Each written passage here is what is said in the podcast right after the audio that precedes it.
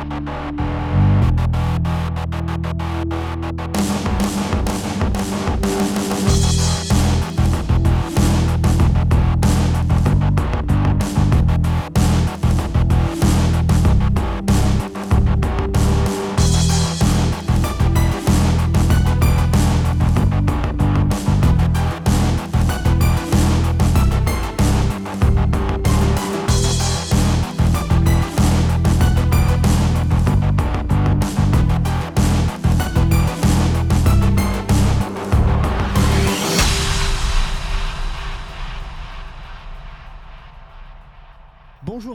dans Screenplay épisode 10, c'est presque un anniversaire. Euh, après euh, notre euh, épisode précédent au casting exclusivement masculin, puisque Ursula prenait des vacances, n'est-ce pas Oh, si peu. hein. Mais voilà, une voix féminine revient enfin à l'antenne. Alors là, je dois dire pour mes auditeurs, hein, quand même, pour nos auditeurs, que euh, on, est en- on enregistre euh, dans, dans la même pièce en live, et du coup, je peux confirmer qu'elle a sans doute été à la plage. hein. Ah non, c'est faux, c'est faux, c'est de l'intox. Ça c'est le problème de la radio, on est forcé de croire les euh, présentateurs, mais non. Bon, en tout cas, on est ravis de vous retrouver. Aujourd'hui, ben, aujourd'hui, je pense qu'on peut résumer notre épisode du jour par une question assez fondamentale qui pourrait être est-ce que la taille compte? Philosophique même. hein. Philosophique. Et pour répondre à cette question, une fois n'est pas coutume, il n'y aura pas de série dans notre thème euh, de cette émission. Je l'ai annoncé euh, dans la précédente émission. Notre, euh, nos- nos- on va parler de deux films, de deux films très très proches dans le temps, puisqu'il y en a un de 2013 et un de 2014, euh, que sont Pacific Rim et Godzilla. Euh, donc Pacific Rim de Guillermo del Toro et Godzilla de Gareth Edwards. Euh, et ce qu'on peut vous dire, c'est que ça va être un choc des titans, je pense. Ouais, je, je pense qu'il va y avoir du fight assez fort quand même. Oh, pourquoi tu dis ça? Non, si peu. Tout de suite, tu. Bah, disons que c'est robot versus lézard, donc. euh, Non, euh, c'est robots et lézards versus lézards. Ouais, allez, je veux bien te le laisser comme ça. Bref. Euh, bah écoutez, je vous propose qu'on n'attende pas plus longtemps et euh, qu'on passe directement à notre thème de ce numéro.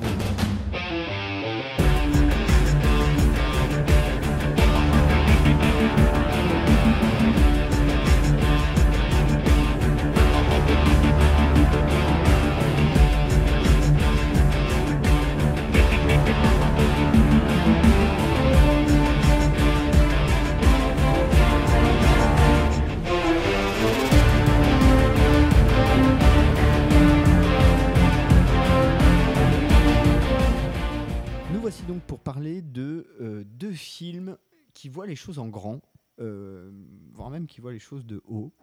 Euh, en l'occurrence, Pacific Rim et Godzilla. Mais peut-être avant de commencer, il faudrait juste rappeler deux, petites, deux, deux petites choses. C'est les deux films s'inspirent de, de, de, de styles japonais assez particuliers. Mhm. D'un côté, on a le Kaiju Ega qu'on retrouve et dans Pacific Rim et dans Godzilla.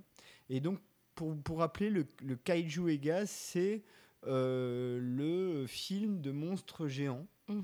Euh, donc, il y a, tout le monde connaît Godzilla, enfin quasiment tout le monde connaît Godzilla, puisqu'il est assez connu, mais il y a aussi Gamora, il y a aussi il y a d'autres. euh, Il y a Mitra euh, aussi, hein. Motra. Motra, Motra. Mais pardon. Motra, c'est un personnage de, de Godzilla. C'était une, C'est une mythe géante. ou un papillon géant, je sais plus. Enfin, un truc comme un papillon, je crois. Non, c'est un papillon. Demande si c'est pas un papillon, euh, Mais il a un pas de- monarque. Euh, Je suis pas sûre qu'il ait des ailes alors. hein. Euh, À vérifier, mais. Et le, le, le kaiju est né dans les années 50 euh, des studios Toho. Euh, et euh, c'était un peu une réaction à Hiroshima et Nagasaki avec la peur du nucléaire, avec ce que ça engendre, avec tout ça. Donc c'est pour ça le mot kaiju, on va l'employer beaucoup. Le kaiju, c'est le gros monstre, le monstre géant. Et l'autre euh, thème qui est employé, alors cette fois exclusivement, qui est utilisé cette fois exclusivement dans Pacific Rim, c'est le mecha. Donc le, genre du mecha, c'est euh, euh, le genre du robot euh, plutôt humanoïde, mais piloté, piloté par un humain. Contrairement à euh, d'autres genres où il n'y a que des robots ou des choses comme ça. Un peu comme Bioman, en fait. Euh, ouais, Voilà, dans Ouais, l'idée, hein, de, façon un peu large, mais voilà, c'est euh, ce, type de gros robot qu'on voyait à la fin des épisodes euh, des séries des années 80. Voilà, il y a une espèce de grosse structure comme ça, commandée à l'intérieur par un ou plusieurs pilotes, ça dépend les, ro- les robots, mais Ouais, c'est ça. En moins connu, il y a Robotech, par exemple, Mhm. ou Pat Labor, qui là, pour le coup, sont vraiment très spécifiques du genre. Euh, surtout la première saison de Robotech, euh, qui sont en plus des, des véhicules qui se transforment, puisque c'est des espèces de chasseurs, euh, vaisseaux spatiaux, chasseurs spatiaux, qui se transforment en robots humanoïdes, Transformers avant l'heure. un petit peu. On aurait pu parler de Transformers dans cette émission, mais Mais non, en fait. c'est pas la peine. Bref.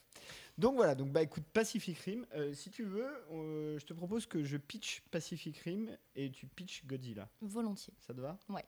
Alors, Pacific Rim. Alors, Pacific Rim, ça se passe euh, dans un futur proche.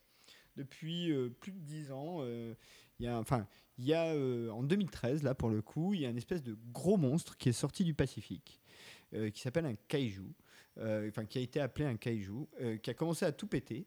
Et la réponse que l'humanité a trouvée pour combattre ces gros monstres, c'est de faire des monstres humains, donc des espèces de gros robots géants qui vont péter la gueule aux kaiju. Euh, les kaijus, ils viennent d'une face- une faille euh, au fin fond de l'océan Pacifique, D'où le titre. d'où le titre. Bien que en québécois, j'ai appris ça aujourd'hui, ça s'appelle Rivage du Pacifique. Qui n'est pas une traduction très précise. Nos amis québécois ont un peu manqué d'à propos. N'est-ce pas? Et donc, euh, le film nous raconte l'histoire d'un pilote de ces euh, gros robots géants qui s'appellent les Jäger. Euh, Jäger signifiant chasseur en allemand. Je pense que c'est juste parce que ça fait vachement bien de s'appeler Jäger. Et qui s'appelle Beckett, et qui a perdu son frère lors d'un combat contre un kaiju, qui a décidé de, de plus piloter de kaiju parce qu'en en fait, pour piloter les kaiju, il se branche sur le cerveau et il faut être deux. Il y a, il se- il y a- il y a une connexion neurale. Alors c'est marrant parce qu'en en français, il s'appelle connexion neurale. En anglais, c'est neural handshake, comme une, un- un- une poignée de main neurale euh, entre les deux pilotes, l'un pilotant le côté gauche, l'autre pilotant le côté droit, mais du coup, l'un entrant dans le cerveau de l'un et l'autre entrant dans le cerveau de l'autre. Euh, c'est donc euh, plusieurs années après, les kaijus sont en train de gagner. Le capitaine, le dernier capitaine de la dernière équipe de kaiju va récupérer ce pilote-là pour aller mettre un terme à la menace des kaiju. Certainement pas définitif, puisqu'on sait déjà qu'il y aura un Pacific Rim 2. Quelle bonne nouvelle. Alors, avant de rentrer euh, dans la partie un peu technique, euh, Ursula, Pacific Rim Alors, Pacific Rim, soyons clairs, j'ai trouvé le. Enfin, déjà, voilà, j'ai grandi en regardant euh, Bioman, Godzilla, euh, Xor, enfin voilà, le- ce- ce- cette culture-là, même si c'est pas la mienne euh, de façon innée, c'est une, cult- enfin, c'est une culture qui m'intéresse énormément et que j'ai bouffée étant très jeune. Donc, je suis très, très, très cliente. Donc, Pacific Rim. En plus, quand même, précisons que c'est réalisé par Guillermo del Toro, qui est quand même un putain de bon réalisateur qui a prouvé à de maintes reprises qu'il savait tenir une caméra. J'étais particulièrement chaude pour aller voir ce film. Bon, autant dire que à part le pré-générique, qui met tout d'un coup, enfin voilà, on plonge. On est si mes souvenirs sont bons, mais tu me, tu me dis si je fais une erreur, mais on est sur un pont, je pense le pont de San Francisco d'ailleurs. Et à ce moment-là, donc euh, c'est en plan assez serré, donc on voit pas vraiment ce qui se passe autour, mais on comprend qu'une énorme bestiole est en train de fracasser tout ce qui se passe autour. Et voilà, c'est fin du pré-générique, donc ça met une ambiance post-apocalyptique absolument hallucinante. Et après, ça fait pchit. Alors, j'aurais du mal à dire là comme ça, euh, à brûle pour point, pourquoi ça fait pchit. Je pense qu'on va avoir l'occasion de développer un petit peu plus. Mais voilà, il y a beaucoup de manquements à mon, à mon goût en termes scénaristiques, en termes d'acteurs. Alors, on va y revenir si tu veux, mais voilà, les acteurs, c'est juste pas possible. Et à part quelques petites séquences qui sont des, petits éclairs de génie, le reste du film est quand même d'une mollassitude hallucinante comparé au sujet et comparé au possible, au potentiel qu'avait effectivement le, fight entre des, des, kaiju comme ça, euh, qui sortent d'on ne sait pas très bien où et qui n'ont qu'un objectif, c'est détruire la Terre. Voilà, donc j'avoue que j'étais vraiment euh, très très très déçue. Euh, Je fais partie des 28%, je crois, des gens sur Rotten Tomatoes qui n'ont pas été convaincus. Voilà, je fais partie d'une minorité, je le sais, donc je pense que je vais me faire démolir en plus. Mais voilà, je, non, c'est pas pour moi. Alors, ah mais non, mais je m'inscris en faux C'est impossible Si, tout est possible, tout devient possible. Bon, alors, avant de te répondre quand même, euh, je, je- comme d'habitude, hein, je, je vais faire un petit peu la fiche technique du film. Donc, euh, c'est un film de Guillermo del Toro, ça on l'a dit. Euh, précisons, pour aller un tout petit peu dans ton sens, que c'est à la base quand même une commande de studio. Mais, euh, et notamment quand tu regardes les bonus du Blu-ray, euh, tu vois, euh, en tout cas c'est ce qu'ils essayent de faire passer, mais à quel point Guillermo del Toro était impliqué dans le sujet. Et puis les gens qui connaissent un peu le- le personnage, la cinématographie de del Toro, savent à quel point cette culture-là lui est quand même assez proche. Il le dit lui-même d'ailleurs. Euh, dans les rôles principaux, nous avons donc Charlie Hunnam qui joue le rôle du, du- de Beckett, qui était qu'on a pu voir dans Sons of Anarchy dans le rôle de Jax. Berk. Bon, ok. Euh, Rinku, euh, Rinko Kikuchi euh, qui joue le rôle de Mako Makomori, euh, qu'on a, pu- qu'on a pu voir dans Babel euh, et qui d'ailleurs a eu l'Oscar du meilleur second rôle féminin pour Babel de Alejandro Iñárritu. qui est absolument magnifique. Elle Ouais. est sublime. Elle était formidable dans Inaritu. Elle est assez transparente dans Pacific Crime. Non, mais je vais démonter point par point tout ce que tu diras. Ça bon. sera le but de cette partie d'émission. Ensuite, nous avons donc Idriss Elba qui joue le rôle de Pentecost, qui est le, le- le commandant de la base. Alors, Idriss Elba, on a pu le voir dans The Wire, dans le rôle de Stringer Bell, et c'est le rôle principal de la série Luther. Et d'ailleurs, je fais une petite aparté si vous n'avez pas vu. euh, bon, The Wire, il faut, tout le monde vous dit qu'il faudra la voir, donc ça, c'est pas un problème. Mais en revanche, Luther, il faut absolument voir cette série. C'est une très très grande série. Euh, nous avons donc Ron Perlman, Hmm. qui est. Nous avons naturellement Ron, Ron Perlman, dans un film de Guillermo del Toro, euh, qui, euh, qui est un acteur qu'on voit depuis longtemps, puisqu'il jouait dans la, La guerre du feu, le nom de la rose de Jean-Jacques Hano, mais c'est aussi Hellboy, par exemple. Beaucoup Hellboy. Mais, Mais c'est un, aussi- un grand acteur. Il était aussi euh, dans, euh, je pense, un Alien. Le Alien par euh, Jeunet, je pense qu'il est Absolument, dedans. Alien 4, et si je dis pas de bêtises aussi dans Sons of Anarchy, C'est possible. il me semble. Mais comme j'ai pas vu la série, bref, Mais c'est un, un excellent acteur qui a un physique incroyable. qui donc là joue le rôle de Hannibal Chow, et qui, a, qui est un des meilleurs personnages de ce film. Ah, nous sommes d'accord sur un point. Formidable. Euh, Max Martini, euh, Max Martini, c'est un acteur de série qu'on a vu beaucoup, Lie to Me, The Unit, qui joue le rôle de euh, Erkansen. Et enfin, je, je le cite juste, euh, Diego Klatonoff, euh, qui joue le rôle du frère de Beckett. Il a un tout petit rôle dans Pacific Rim, mais c'est un type qui jouait dans Homeland euh, et maintenant qui a un rôle récurrent important dans The Blacklist. Donc on voit pas mal, donc c'est marrant de le revoir dans Pacific Rim. Euh, la musique du film a été composée par euh, Ramin Djawadi, qui a notamment juste composé le générique de Game of Thrones. Et Euh, qui collabore aussi sur le projet de Guillermo del The Toro. Strain, euh, c'est The lui qui Strain. fait la musique aussi. Euh, l'histoire, l'histoire a été euh, a été écrite par Travis Beecham. Travis Beecham, il n'a pas une super filmo. hein. Euh, En gros, à, sa gloire, il a le choc des Titans. Mais en revanche, il a un projet qui peut être assez sympa, une série pour AMC avec Joseph Kosinski. Alors Joseph Kosinski, c'est le monsieur qui est derrière Oblivion et Tron Legacy et qui s'appellerait Ballistic City. Le scénario est donc un scénario de Guillermo del Toro et Travis Becham. Le, le- le chef-op, c'est le chef-op euh, habituel de Guillermo del Toro qui s'appelle Guillermo Navarro, euh, qui a notamment eu l'Oscar de la meilleure photo pour Le labyrinthe de Pan, Absolument mérité. absolument mérité. Donc lui, par exemple, il filme en, en 1,85, c'est-à-dire qu'il il filme dans des plans qui sont un peu hauts, euh, un, un peu ambiance IMAX. Donc c'est aussi, ça permet de, De- de mettre pas mal de trucs dans le, dans le cadre. Et puis de rendre compte du côté monumental, là pour du coup, euh, pour, euh, pour Pacific Rim, c'était une bonne, une bonne option. Mais Navarro est avec, euh, est avec Guillermo del Toro depuis vraiment le tout début, puisque c'est déjà lui qui avait shooté Chronos. Donc voilà. Euh, le film est sorti aux États-Unis le 12 juillet 2013, en France le 17 juillet 2013. Donc on est dans le, le type de sortie, grosse sortie blockbuster mondiale comme on les a actuellement. Sorti le mercredi aux États-Unis, le vendredi, euh, non, enfin là c'est le samedi. Sorti le vendredi aux États-Unis, le mercredi suivant euh, en France. Euh, il dure 2h12 minutes. Une seconde. Alors, juste une petite anecdote quand même, avant de, de, de passer à la suite sur Guillermo Navarro, sur le chef-op, c'est que euh, Guillermo Navarro euh, et, Guillermo del Toro, les deux Guillermo, pour eux, leur Pacific Rim était leur premier film tourné en numérique. Et pour l'occasion, euh, Guillermo Navarro a acheté, euh, je crois, 7 Red Epic euh, qu'il a gardé et a shooté le film avec. Donc euh, il est vraiment euh, voilà.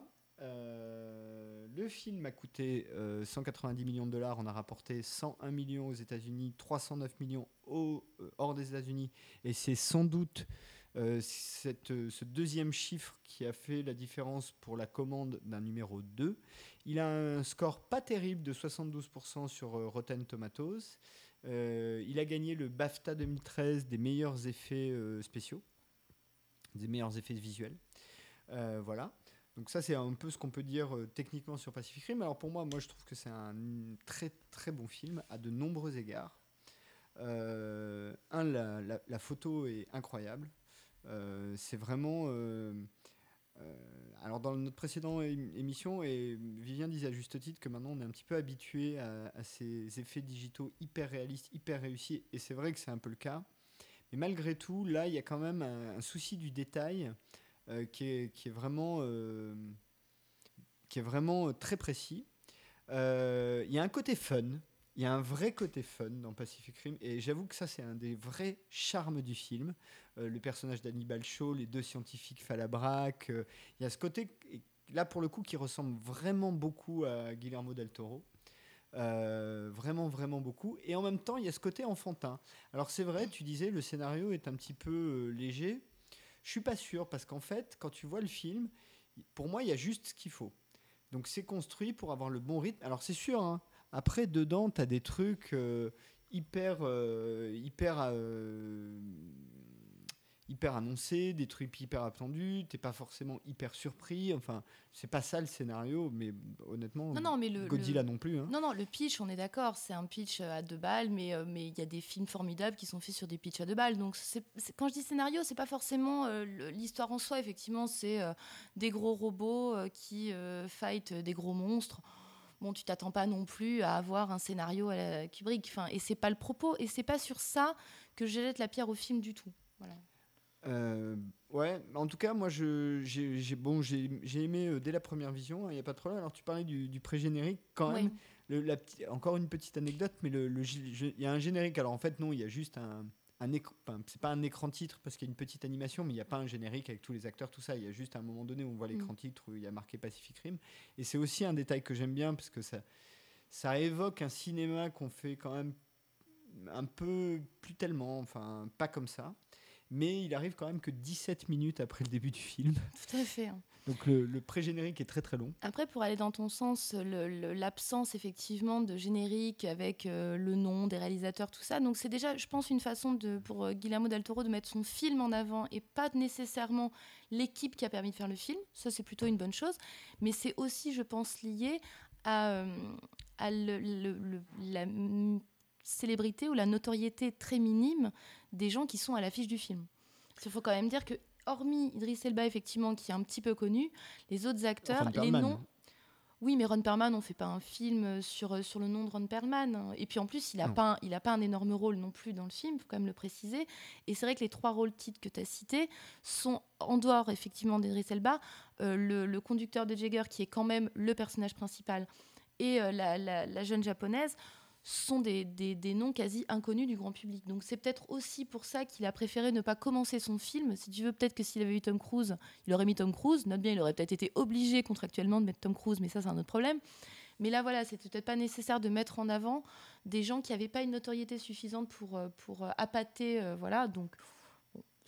mais ce qui est effectivement marrant, c'est que ça arrive très très tard, ce, Pacific Rim à l'écran, donc c'est assez drôle. alors juste, les, deux les deux rôles que tu citais, c'est euh, Charlie Hunnam et Rinko Kikuchi. parce que je ne connais même pas leur nom, tu vois. C'est dire, je connais leur visage, mais leur nom, je les ai pas encore vraiment euh, imprimés. Bah écoute, euh, ouais, en même temps, pour moi, parmi les qualités de Pacific Rim, il y a la tentative de Guillermo del Toro de créer vraiment un univers visuel complet. Et là encore, si vous avez l'occasion, si vous avez le Blu-ray par exemple, vous avez l'occasion de regarder un peu les bonus, vous voyez à quel point il a, ils ont apporté du soin à être précis dans les mécanismes des Jaegers, à veiller à ce que chaque euh, kaiju ne se ressemble pas et ne ressemble pas à quelque chose de déjà préexistant, mm. à veiller à ce que chaque Jaeger ait vraiment une esthétique et une personnalité particulière parce que alors on les cite pas tous mais il y a au départ en fait il y, a, une première bataille dans laquelle il y a trois Jaegers qui sont envoyés un australien un ukrainien et je sais plus s'ils sont chinois ou japonais ou coréens, coréens je crois. Donc euh, l'Australien, ça va être l'autre personnage principal, enfin l'autre partie un peu personnage important du film. Il ressemble beaucoup aux Américains, mais en revanche, les Ukrainiens, euh, ils ont un Jaeger qui ressemble à la centrale atomique de Tchernobyl, en gros avec une très très haute tête, enfin un truc incroyable. Et les je sais plus si les asiatiques, on va dire, hein, faisons simple, eux ils ont un truc à trois bras, bras ils sont trois dedans. Et euh, les batailles sont vraiment euh, très très fun, mais bien faites, très fun. Il y, a, il y a un moment donné une baston où il y a un Jaeger qui prend carrément un paquebot pour taper euh, le kaiju avec. Euh, et en même temps, pour compenser le côté destruction porn euh, dont Mhm. tu nous parlais dans l'émission qu'on a fait sur, Sur Man, Man of Steel, Steel. bah, là, à l'inverse, les moments. donc il y a le- un peu la même rythmique, c'est-à-dire que les, les scènes de destruction massive sont entrecoupées de scènes plus. euh, euh, de scènes plus proches de certains personnages, plus. Oui, un peu plus plus intimiste. un peu plus elle, euh, intime. Elle se passe dans, dans la base, en fait. c'est à où, Hong Kong, euh, ça se passe à Hong Kong. Voilà, où la, la plupart des personnages sont en fait en résidence et ils attendent de savoir si de nouveaux kaijus vont sortir et donc est-ce qu'ils vont Non, pouvoir... non, mais même euh, pendant les batailles, pendant les batailles, tu as notamment la bataille où tu as le, un des deux scientifiques qui, est- qui se planque à Hong Kong, qui essaye de s'échapper. Oui, tout à fait, oui. Mais les- les, Euh, scientifiques sont très drôles. Alors, sur le côté fun, même si je suis pas forcément d'accord avec toi sur la présence du fun dans, dans la filmographie de Guillermo del Toro, parce que dans Chronos, le labyrinthe de Pan... euh, Non, là, euh, tu vois, je pensais bon, plutôt à je- Blade 2, par exemple. Alors, euh, Blade 2, oui, surtout, surtout euh, Hellboy, voilà. Hellboy. Hellboy, c'est un personnage qui, effectivement, euh, fume des gros cigares, euh, ouais, adore les chats. Enfin, voilà, il y a- il y a un Pacific Rim est, un, euh, est un film qui s'inscrit complètement dans, Dans la lignée, ce oui, oui. cinéma-là de Guillermo del Toro. Absolument. Et pas dans Contrairement à, euh, on peut mettre ensemble quasiment euh, Les Chines du Diable et le Labyrinthe de Pan. Enfin, oui. Et euh, même Chronos en poussant un même- peu la et charrue. même euh, Chronos, bien sûr. ensemble, ouais. C'est d'ailleurs marrant, euh, je fais une petite digression sur Chronos, mais euh, Chronos, c'est donc le premier long métrage de Guillermo del Toro. Euh, c'est déjà une histoire de vampire. Ah oui, mais c'est The Strain. hein. Enfin, et- pour et pour voilà. ceux qui, qui suivent ou qui ont envie de suivre The Strain et qui se posent Et- la question, c'est vraiment très ancré dans l'univers avec tout le côté euh, mécanique. Voilà. Enfin, voilà, les- Guillermo del Toro est un, est un mm. type qui a, euh, qui a une, une- une fascination pour le, le- le vampire, pour l'image du vampire, pour la figure du vampire, mais pas le truc euh, genre je me, je me rase la poitrine à la Twilight, mais euh, vraiment le vampire gothique, euh, figure du mal, euh, enfin voilà. Et puis je pense que s'il avait eu une autre carrière professionnelle, il aurait sans doute été horloger. Peut-être. Guillermo del Toro parce qu'il a une véritable fascination. Et là, dans beaucoup de ses films, il y a au moins soit vraiment des parties très importantes, soit des clins d'œil, mais il y a toujours quelque chose autour De mécanique. de voilà de la mécanique. Mécanique. Et Bah, là, dans Hellboy avec, 2, euh, la fin, voilà. la fin est dans une mécanique d'horlogerie géante. euh, donc on comprend parfaitement que Pacific Rim ce soit quelque chose qui lui qui lui tienne à cœur parce que là c'est de la mécanique de haut niveau, c'est de la mécanique grandeur euh, complètement. kaiju, je dirais. Donc euh, on est vraiment dans quelque chose de monumental, mais on reste effectivement toutes les séquences du film où on est à l'intérieur du, du Jagger, où on voit en fait les deux pilotes, puisque la plupart du temps ils sont deux, euh, manœuvrer l'un avec l'autre, donc le, le- le- le robot. Il y a comme ça effectivement quelque chose de l'horlogerie, c'est-à-dire la, la- la précision d'un geste. Comment, elle se, comment cette précision se répercute à un moment donné dans l'espace pour le, le- le robot. Donc ça, c'est assez bien foutu et c'est très proche de l'univers de Del. Exactement. C'est en ça que, pour moi, Pacific Rim est définitivement un film euh, deltorien, si on peut le dire comme ça. Oui, on a le droit. Ils nous Euh, écoutent peut-être pas, donc on peut. Euh, un truc que j'ai pas dit juste sur le chef-op, c'est que c'est aussi un, un chef-op euh, de, de Robert Rodriguez. Euh, Ouais, alors ça, il a fait Desperado. Ouais, alors ça, non, Desperado, le- la photo, elle est pas mal. hein.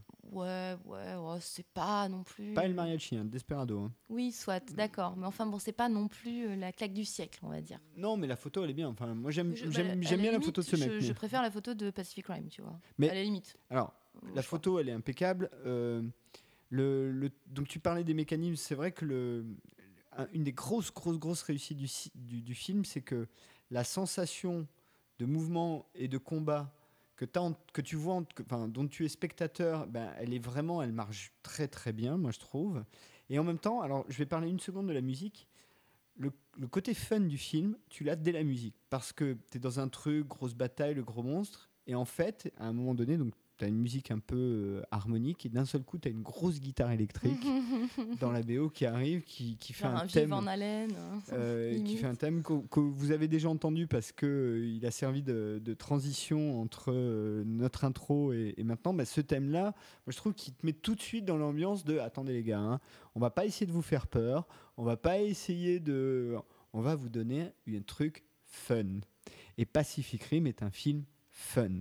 Alors je, effectivement, hein, j'entends bien tout ce que tu dis. Euh, alors, comme je disais, il y a quelques séquences quand même que je sauve dans le film. Il y en a une en particulier que j'ai vraiment trouvé très très belle. C'est euh, le personnage de la japonaise, dont j'arriverai vraiment pas à rappeler le, nom. Hein. Il n'y a rien à faire. Le, qui le personnage, c'est Makomori. Voilà, mais qui jouait donc dans, le, dans, dans Babel euh, de d'Inaritu, qui jouait une jeune fille sourde. Et à un moment donné, elle rentre dans une boîte de nuit. C'est une scène absolument magnifique. Elle, elle a un physique incroyable. Donc voilà, c'est le personnage féminin du film il y a une séquence où en fait on comprend pourquoi elle est absolument euh, euh, omnibulée, obsédée par l'idée de combattre les, les kaiju parce que a priori les femmes sont pas forcément trop les bienvenues dans les Jaggers parce que c'est un petit peu compliqué puisque les cerveaux des uns et des autres se mélangent. Enfin bon, disons que en plus elle est protégée, elle a été sauvée par, euh, par le pardon, je te coupe, c'est juste pour, pour, euh, comme je l'ai vu plus, plus, plus fraîchement. Oui, euh, sans doute beaucoup plus fraîchement que moi. En fait, non, c'est parce qu'elle a subi un traumatisme donc euh, enfant. Alors il y a toute une histoire. Voilà, et c'est justement c'est cette séquence-là qui m'intéresse. Et, et, c'est là où je trouve que c'est bien joué de la part de. Alors là, je sais pas si c'est l'œuvre de Bécham ou Del Toro, mais en tout cas, c'est bien joué dans le script. C'est que du coup, cette petite séquence-là t'explique à la fois la relation qu'elle entretient avec le personnage d'Idris Elba mhm. et à la fois la raison pour laquelle faire ce qu'ils appellent un une dérive, je crois en français. Oui, je crois que c'est ça, un drift. un drift. Euh, donc le moment où son cerveau euh, euh, se connecte au cerveau de l'autre pilote est dangereux pour elle parce qu'elle peut s'accrocher à ce souvenir-là. Et donc. oui, parce qu'elle est dans un combat de, vengeance par rapport au kaiju. En fait, elle a une histoire personnelle et donc la séquence dont je voulais parler, c'est effectivement un flashback où on découvre la, petite fille. au milieu d'une de, ville en ruine en fait. Enfin, et c'est le moment justement où elle est sauvée par, euh, par euh, Idriss Elba et aussi au moment où elle est confrontée de façon très proche avec un kaiju. Et c'est une séquence magnifique, très proche justement parce que, euh, comme on l'a dit, bon, Del Toro, ça l'intéresse beaucoup la mécanique, tout ça, mais il est aussi c'est quelqu'un qui s'intéresse beaucoup aux enfants, enfin la part enfantine. Alors soit effectivement euh, des personnages adultes qui ont gardé une, part d'enfant, soit carrément des enfants. C'est le cas du labyrinthe de Pan, par exemple, de la petite fille, ou euh, de l'échine du, diable, voilà, où c'est encore des, euh, des, des, enfants. Et là, cette séquence-là de, de, souvenirs d'enfance est une séquence qui fonctionne un peu comme euh, le, comment on pourrait dire le, moment tragique du conte de fées. C'est-à-dire en gros quand euh, le petit chaperon rouge découvre que sa grand-mère a été mangée par le loup. Enfin, il y a quelque chose de cet ordre-là, c'est-à-dire d'être face au monstre, au vrai monstre. Et ça, c'est une voilà, je, tu vois, je dis que le film est très mauvais, mais j'en sauve quand même quelques miettes. Et ça, c'est une très belle miette, par exemple. Alors, tu vois, par exemple, tu, on, parlait euh, de l'écriture du film. Ben, une des grosses qualités pour moi de Pacific Rim, c'est même, faut, je modère un peu mon propos. Une des qualités qui fonctionne dans Pacific Rim et qui parfois est un tout petit peu le défaut, c'est que euh, ils arrivent en fait, euh, donc euh, Del Toro et, et Bécham arrivent à mettre en place toutes les interactions entre tous les personnages, toutes les intrigues secondaires, le tout en 2h12, avec quand même une, plus d'une moitié du film qui est consacré à des grosses bastons, mhm. en ayant une espèce de cohérence dans tout ça, et il n'y a rien qui sert à rien. Alors, oui, je vois, ce que tu veux dire et en même temps, moi j'ai eu un vrai problème avec les, personnages justement et les interactions entre les personnages. C'est-à-dire qu'il y a un moment donné où le personnage principal, le, conducteur de, de Jaeger, je l'ai trouvé, mais alors insipide et sans saveur. Euh, pas, l'acteur, hein, parce que je n'ai pas de jugement particulier vu la partition qu'on lui donne à jouer, il fait ce qu'il peut. Euh, voilà, enfin, si tu veux, il a une partition de violon à lui jouer, on lui donne un harmonica, le mec il fait comme il peut, quoi. Donc c'est pas trop sur ça, mais c'est vraiment ce qu'on lui a écrit comme rôle, quoi. Enfin, euh, c'est, c'est, la blonde de service, et je dis ça vraiment dans le mauvais sens du terme. Donc son personnage, moi, j'y crois pas du tout. Euh, le, le, le, choc euh, émotionnel que représente la mort de son frère, c'est finalement assez peu creusé et c'est très superficiel et en tout cas très artificiel. Donc, encore une fois, j'ai du mal à adhérer. Le personnage de la, de la, de la jeune fille qui a son histoire effectivement euh, avec ce, passage flashback euh, quand elle est enfant. Ben, à part ce flashback-là, je veux dire, tout, tout, tout, son, tout son combat, toute l'animosité qu'elle garde au fond d'elle, toute tout la, tristesse qu'elle a puisque sa famille est morte, son, sa ville a été ravagée, enfin, ça transparaît tellement peu finalement. Enfin, il n'y a pas de, a pas de drama. Voilà, moi c'est ça vraiment que je retiens du film, c'est qu'il n'y a pas de drama au sens grec du terme. Il n'y a pas de, de véritables choses pour les personnages à vivre et à transmettre. Ça reste très bah, froid. Alors froid, tu me diras comme une carcasse de robot, soit, euh, entendons-le comme bah ça. Non, ils doivent, ils doivent tuer des gros monstres, c'est ça le drama? Oui, mais en même temps, si c'était que ça le drama, on aurait très bien pu se contenter de euh, trois gros mecs bodybuildés qui rentrent dans des jaggers et qui fight des kaiju. À la limite, pourquoi pas, ça aurait pu le faire.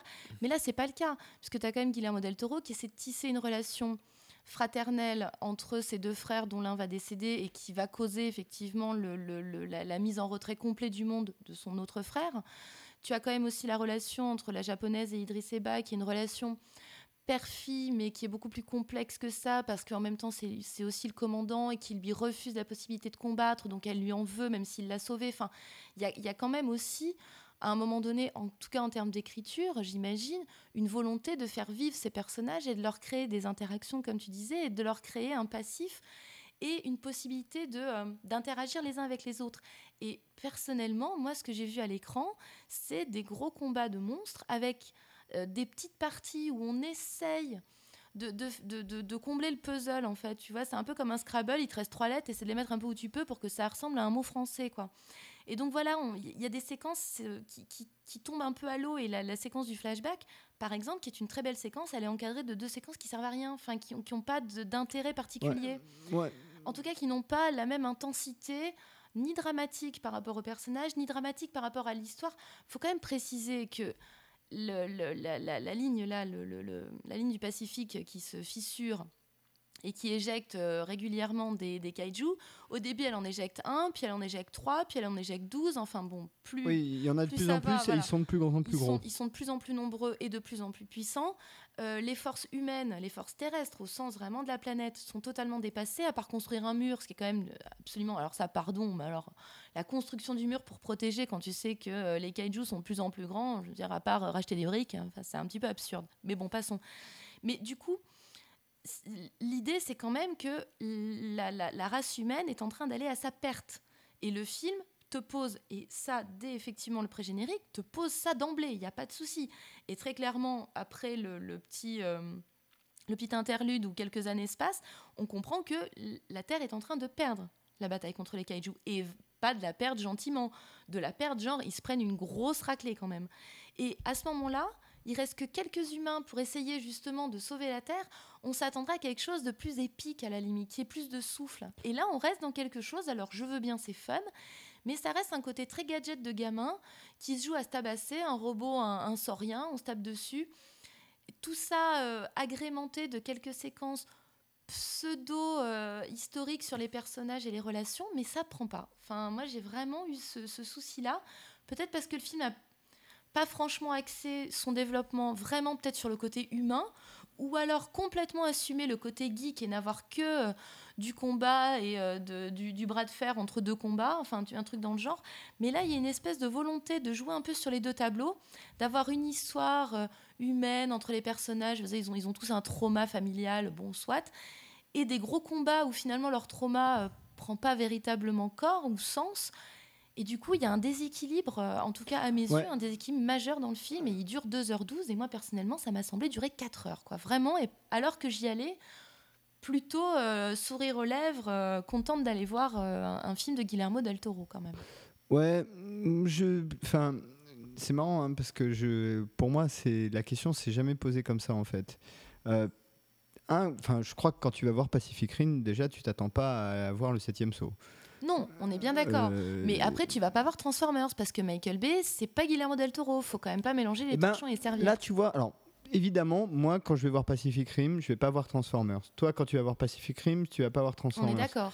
Mais je pense que pour une partie du public, au contraire, oui. Quand tu vas voir Pacific Rim, tu vas voir Transformers. Oui, mais alors dans Enfin, ces cas-là. tu, vas, tu vas chercher le même genre de plaisir. Oui, mais les producteurs, comme tu disais, c'est une commande Pacific Rim, donc à un moment donné, ils se sont posé la question de qui pourrait euh, se mettre aux manettes de ce projet-là. Et ils l'ont pas proposé à Michael Bay, justement. Ils l'ont proposé à Guillermo del Toro. Donc on aurait pu s'attendre à un moment donné que la patte de del Toro soit un peu plus euh, visible, comme c'était le cas dans Hellboy, qui sont quand même, enfin pour le, le 1 et le 2, sont, sont des gros films, c'est quand même des gros budgets Surtout le 2, ouais. par rapport à Chronos ou Labyrinthe de Pan, qui sont quand même des films quasi indépendants. Là, on est quand même sur du lourd. C'est de la commande. C'était pas Ah nécessairement. non, son non, idée Hellboy, non, non, Hellboy, c'est pas de la commande. hein. C'est pas de la commande? Non, Hellboy, c'est vraiment euh, Del Toro qui voulait. Le, Enfin, après, le- on, on peut alors, imaginer que les le producteurs ont film quand même de- cornaqué le film. Je, je Non, suppose, vu non, les non. budgets, ils devaient peut-être Non, pas avoir non. les mains libres Non, comme non, il non, avait non. sur le labyrinthe de Pan. Ah bah non, justement, Hellboy, c'est vraiment euh, du pur Del Toro. Le pur film de commande pour Del Toro, c'est Mimic. Le, Oui, vraiment euh, le pur film de D'ailleurs, qu'on n'a pas cité jusque-là, c'est peut-être pas pour rien. Euh, mais Blade 2 est, je crois, un film de commande aussi. Mais Blade 2, c'est le thème du vampire, c'est un thème proche à Del Toro. Et d'ailleurs, Blade tu- 2 tu est de très euh, très loin le meilleur des trois. mais alors de très très loin. Euh, et, et je crois d'ailleurs, pour être tout à fait honnête, que j'ai commencé à m'intéresser, euh, j'avais un peu loupé les chines du diable, j'ai commencé vraiment à m'intéresser au cinéma del Toro à partir de Blade 2, parce que tu vas voir Blade 2, tu t'attends à voir une séquelle pourrie d'un film qui était moyen, Ouais. et d'un seul coup tu vois un super film, Ah ouais, complètement. avec des, des- des plans incroyables, des, des combats hyper chorégraphiés. Justement, euh. tu apportes de l'eau à mon moulin, comme qui dirait, puisque justement, Del Toro, c'est un réalisateur. C'est Oui, pas mais- juste un gros clipper qui, qui fait Ouais, des, mais- des- des- des je- films à la Michael Bay. Donc, si à un moment donné, c'est Del Toro que tu mets aux commandes de 200 millions d'euros pour faire un film, dollars. oui, pardon. Oh, tout d'un coup, je, ça, oui, ça doit faire fait un- 150 millions ça d'euros. fait un petit peu moins de, en millions d'euros, mais on n'est plus à ça près, à 50 millions. Enfin bon. Donc, je veux dire, c'est- pas anodin comme choix. C'est quelqu'un qui, a une- qui a une identité visuelle forte. C'est quelqu'un qui Mais elle est dans Pacific Rim. forte. Et ben, autant je trouve que dans ses films précédents, il n'a pas toujours réussi euh, le, le- bon équilibre entre euh, euh, justement euh, histoire personnelle de personnage, le côté euh, voilà, et le côté euh, histoire développée scénario. Je trouve qu'il y a souvent euh, soit un univers qui est trop euh, trop prégnant et du coup des personnages qui sont un peu en dessous, soit des personnages très bons et un univers un petit peu trop en dessous. Je trouve que dans Hellboy, il avait trouvé vraiment un très bon équilibre et je pensais que dans Pacific Rim, il arriverait justement à garder cet équilibre et je trouve que l'équilibre n'est pas respecté. Ouais, bah alors honnêtement, euh, là, là je suis vraiment, alors vraiment pas d'accord parce que pour moi, structurellement, Pacific Rim ressemble énormément à Hellboy 2. Mais vraiment. Structurellement, tu as la même rythmique de développement de l'histoire, tu as la même capacité à créer tout un tas de personnages et à leur donner vie avec assez peu de choses, mais hyper efficace. Tu as le côté gigantique, tu as cette scène avec l'élémentaire Ouais, de terre euh, qui, euh, qui est dans du gigantisme un petit peu à la Pacific Rim et qui est tourné de manière très très proche d'ailleurs. Mhm. Sauf que là, pour le coup, il y a un différentiel de taille entre les, les combattants qui fait que tu racontes pas la même chose. Et pour revenir plus spécifiquement à Pacific Rim, tu as dit un truc qui pour toi est négatif, mais pour moi c'est exactement ce que c'est ce qu'est Pacific Rim, c'est que effectivement c'est le film d'un gamin qui a joué avec des gros robots et des Ouais. gros monstres. Alors je me dis peut-être peut-être que je manque de testostérone pour apprécier ce film Et parce c'est, que enfant j'ai pas joué avec des robots et des gros lézards mais euh, C'est exactement ça, sauf que euh, à l'échelle de 2h12, ce qui est rarissime aujourd'hui, il pose un univers, il pose des personnages euh, qu'on a envie de revoir. Moi, j'espère que dans le 2, on va retrouver euh, les scientifiques tarés, euh, Hannibal Shaw, voilà. Hannibal Shaw? Non. Ah, t'as pas été jusqu'après le générique, toi ah, si, non non j'ai rien dit non j'ai pas vu le- enfin j'ai vu le film à la sortie je me rappelle pas du post générique mais d'ailleurs petit petit rappel au passage Il faut rester jusqu'à la fin des Non, alors hein. pas la fin du générique. En fait, tu as vers le milieu une minute, un peu plus d'une minute, je crois, où il y a euh, réalisateur, acteurs principaux, enfin, un petit scène de post voilà. générique et euh, c'est pour faire rester le les gens dans les salles obscures jusqu'au bout et c'est Bref, Euh, donc moi j'ai envie de revoir ces personnages-là. J'ai envie de voir, euh, de revoir euh, Gypsy Danger, enfin ou en tout cas ce qu'on va en refaire. Enfin parce que bon, a priori Gypsy- Danger 2 sans doute ou 2.0, j'en sais rien. Donc tout ça fait que euh, moi je trouve que c'est très réussi, que c'est un vrai plaisir de voir ce film. Moi alors pour le coup j'ai pas du tout vu le temps passer. Ah, comme Quand quoi. ça s'est fini, je me suis dit merde, c'est déjà fini, fait chier. C'était bien. Euh, Et, mais c'est vrai qu'il y a ce côté-là. Alors, quand tu vas voir Pacific Rim, je, je, vais le redire une fois, mais tu vas pas voir du Bergman, tu vas voir un film de gros monstres qui tapent des, enfin, qui se tapent avec des gros robots. On est d'accord, mais en même temps, puisque euh, après on parlera d'un autre film avec un gros monstre qui soit ne tape pas sur des robots, mais enfin tape quand même sur beaucoup de choses. Quoique il tape quand même sur d'autres bêtes, il hein, faut quand même le préciser. Hein. Il n'est pas tout seul, euh, ce n'est pas le seul personnage gigantesque du film que j'ai adoré. Donc j'ai pas de souci avec. Que moi j'ai pas de trop. Voilà, tu vois comme quoi on va se rééquilibrer. Donc j'ai pas forcément de souci avec le fait de, de, bestioles qui tapent sur d'autres bestioles, euh, grandes ou petites, peu importe. C'est pas forcément le souci.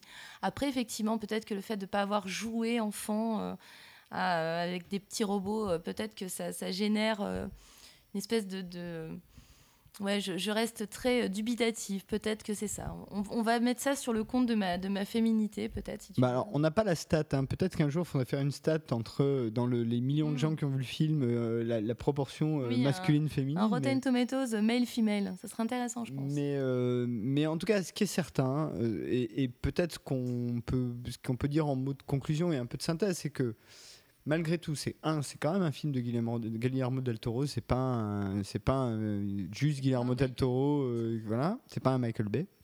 Euh, que c'est un film quand même fun. Alors, il y a des petites scènes super rigolotes, quoi. Il y a une scène où tu as, euh, les deux scientifiques qui essayent de se brancher neuralement à un kaiju mort. Donc, ils le font, voilà. Et quand ils reviennent, il y en a un de deux qui va vomir. Ils sont dans une espèce de décharge. Et évidemment, juste à côté de lui, il y a une cuvette de toilette et il va vomir dans la cuvette de toilette. tu vois, par exemple, ça c'est le genre là, de Et là, parce que j'ai la chance d'être en face de toi, il y a un sourire de gosse sur ton visage, donc je vois bien sur quel, euh, quel timbal euh, Guillermo del Toro tape en fait quand tu fais ce genre de scène. Exactement, tu as euh, Hercule Hansen qui se balade tout le temps avec un espèce de bulldog français affreux. qui ne meurt pas. Qui ne meurt pas. qui ne, oui, rapport à Man of Steel. rapport au chien qui meurt, voilà. Celui-là ne meurt pas. Celui-là ne meurt pas. Il y, a, euh, il y a les deux Ukrainiens blond platine euh, qui. Euh, et par exemple, le petit détail qui tue, c'est la première fois que tu vois. on spoil un peu, mais bon, c'est pas grave. Oui, enfin, il est sorti il y a un an et puis il repose pas non plus sur un enjeu scénaristique majeur, donc on peut la spoiler. La première fois que tu vois la sortie du premier Jaeger, c'est-à-dire Gypsy Danger, avec les deux frères Beckett dedans donc la, scène de pré-générique, donc tu as tout le truc, tu vois comment ils montent dedans, comment ils s'installent, les armures. Alors c'est vachement bien parce que du coup, tu vois tout. Tu, dans, dans, cette scène-là, tu vois, tu comprends toute l'esthétique du film. Tu vois un kaiju, tu vois un Jaeger, tu vois, tu vois vraiment tout. Mais sauf qu'une fois que le Jaeger est monté, alors il monte dans la tête, ensuite on met la tête sur le corps, tout ça. Le premier truc qu'ils font, c'est euh, de faire un espèce de signe de gros guerrier, genre euh, je mets le poing sur la main, le truc sert à rien. ils le font juste, juste pour parce qu'ils posent quoi. Comme les rugbymen néo-zélandais quoi. Ils posent. Et il y a un truc de je pose dans le film et moi j'aime bien. je trouve ça, je trouve que ça marche bien. Après. honnêtement, et là pour le coup, hors de tout goût euh, subjectif, il est formidablement bien réalisé. Les effets spéciaux sont incroyables. Euh, t'y crois quand même. Tu rentres dans le truc, enfin t'y crois. Euh, crois. Si tu rentres dans cette histoire, t'y crois.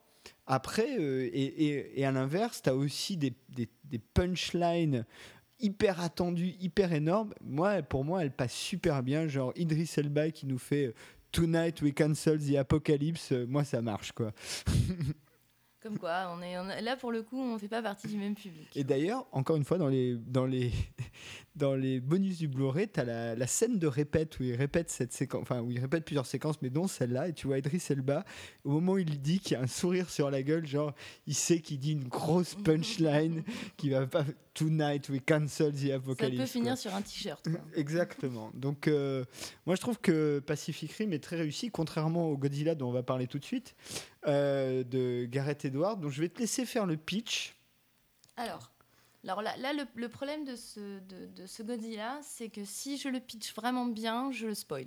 Non, on, fera le spoiler un peu plus loin. On fera une spoiler alerte. Ah, ah je vais, je vais pitcher euh, à minima, on va dire comme ça.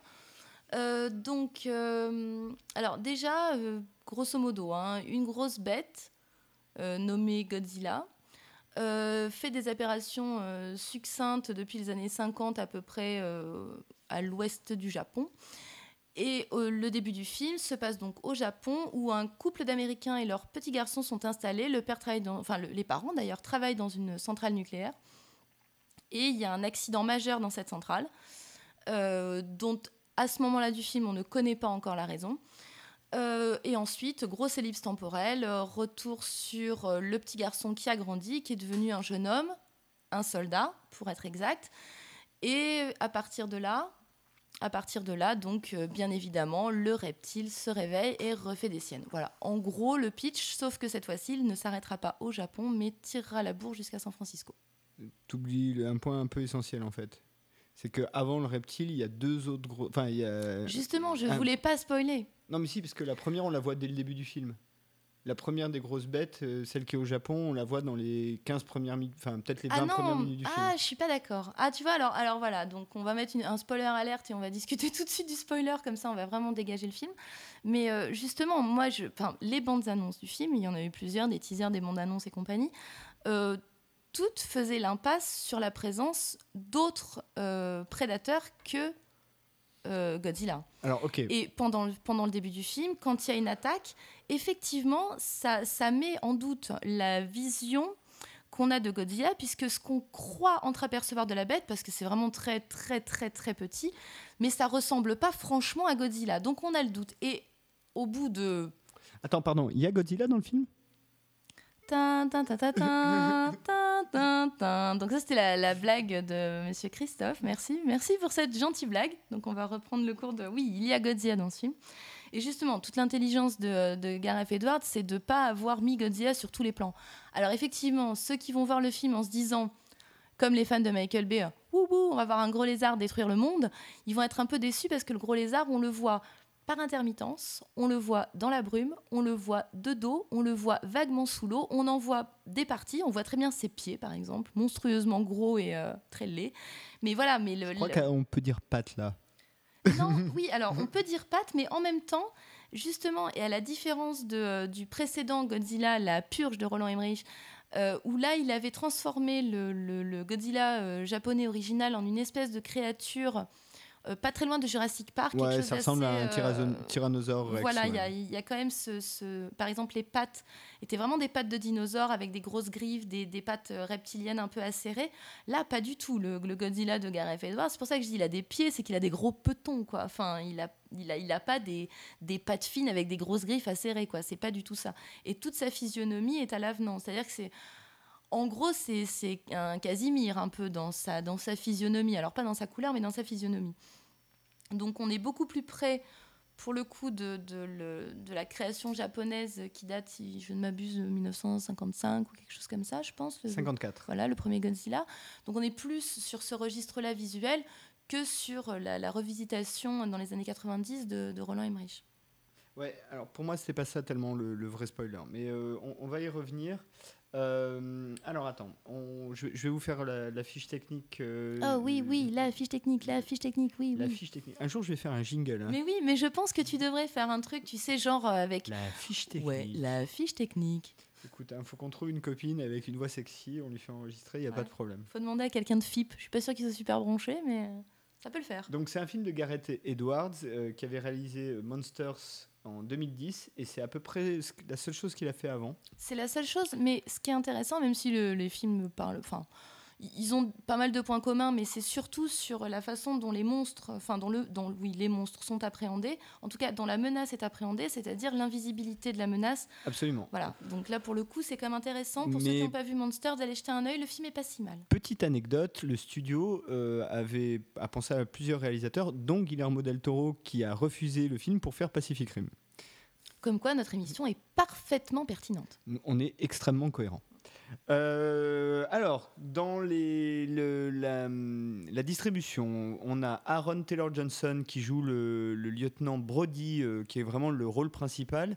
Donc, il jouait dans Kick-Ass 1 et 2 c'est qui casse. Euh, donc ça, facile. Et il jouait aussi John Lennon dans un film que peu de gens ont vu, mais qui est pas mal du tout, qui s'appelle ouais, moi aussi, euh, qui s'appelle Nowhere Boy. Oui, il était pas mal. Oui, voilà. Et euh, ce qui est très rigolo, c'est que si je dis pas de bêtises, le, le, film a été shooté par le même chef-op. Nowhere Boy, enfin le chef-op de Godzilla a shooté Nowhere Boy. Donc ils se connaissaient déjà.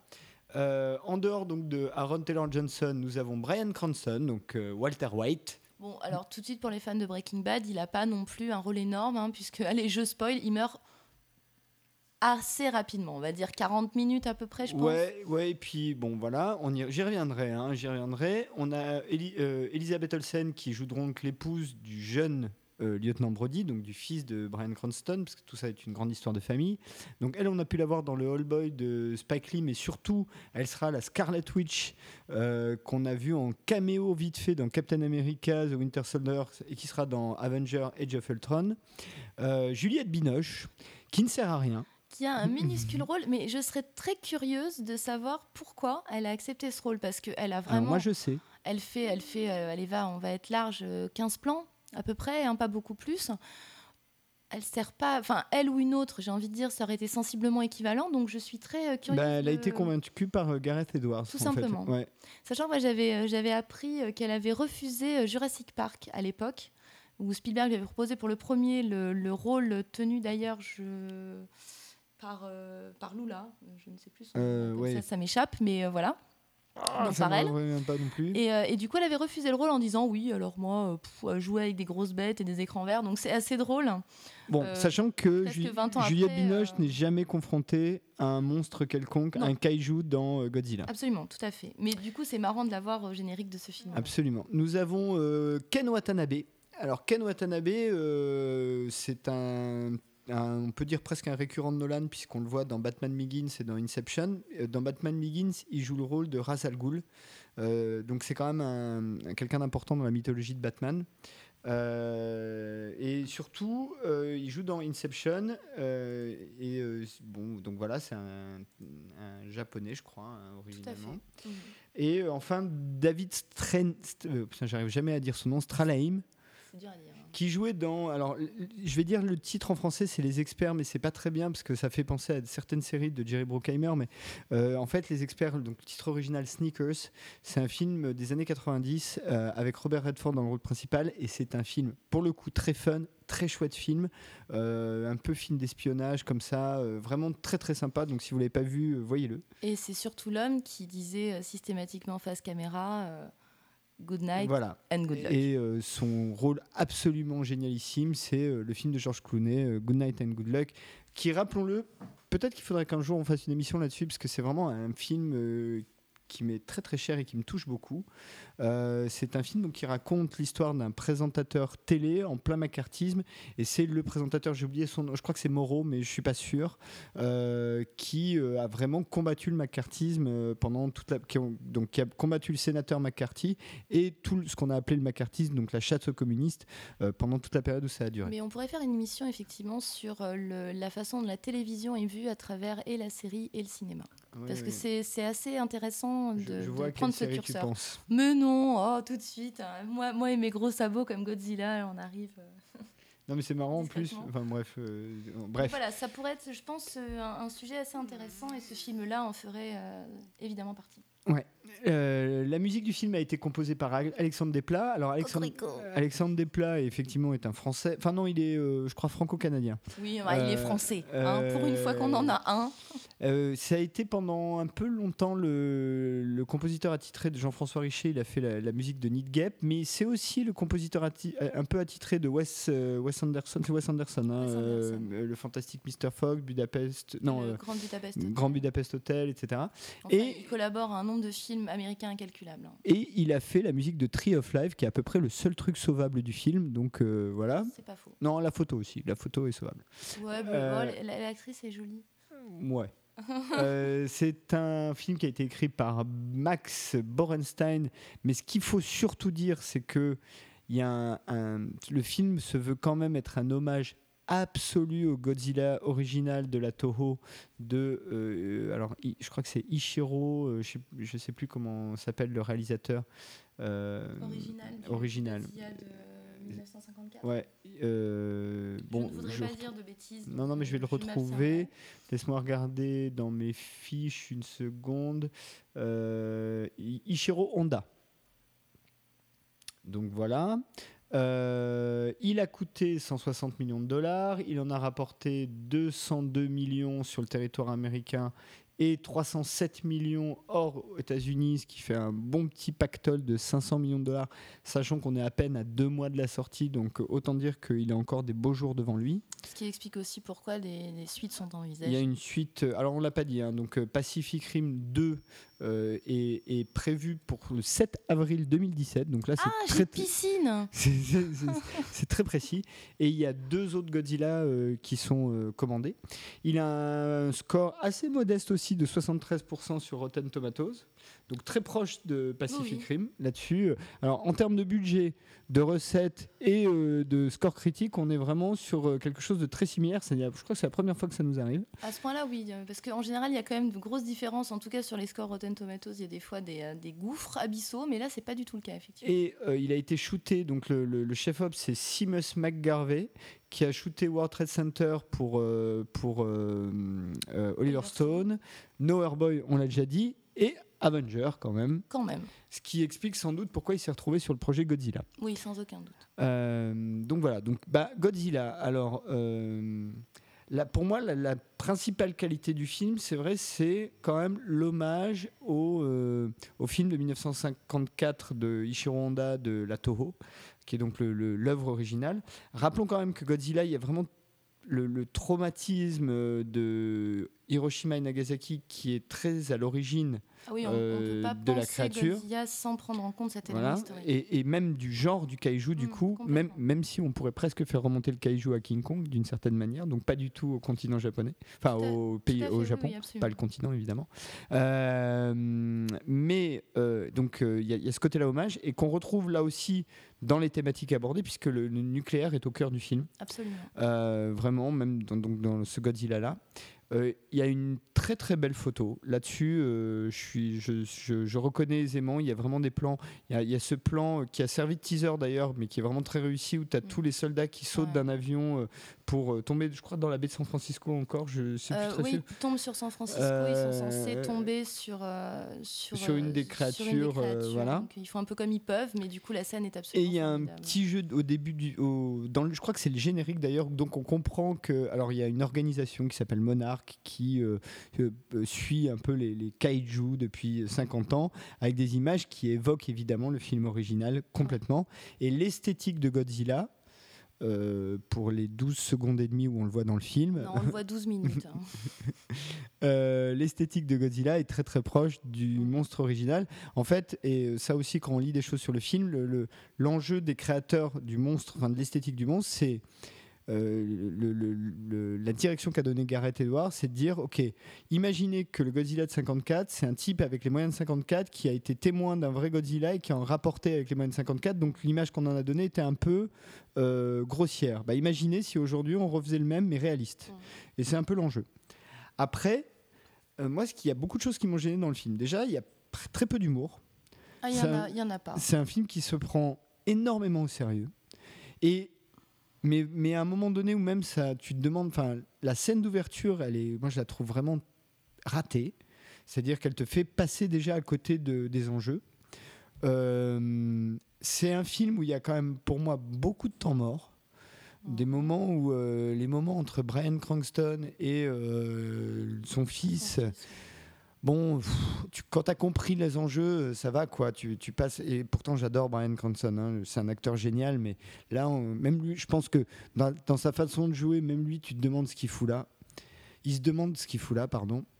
Et euh, c'est un film. En plus, où, et là on va faire la spoiler alerte maintenant, spoiler ah. alerte, spoiler alerte, spoiler alerte, qui détourne complètement le concept de Godzilla. Alors oui et non.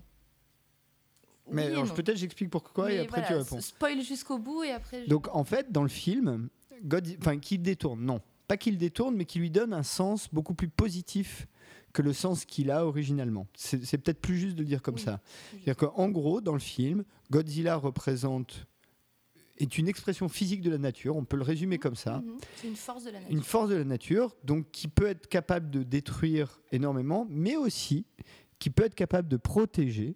Et c'est l'enjeu du film, puisque le, là, vraiment spoiler, hein, si jamais vous n'avez pas vu le film, revenez, revenez dans 5 minutes ou dans 10 minutes.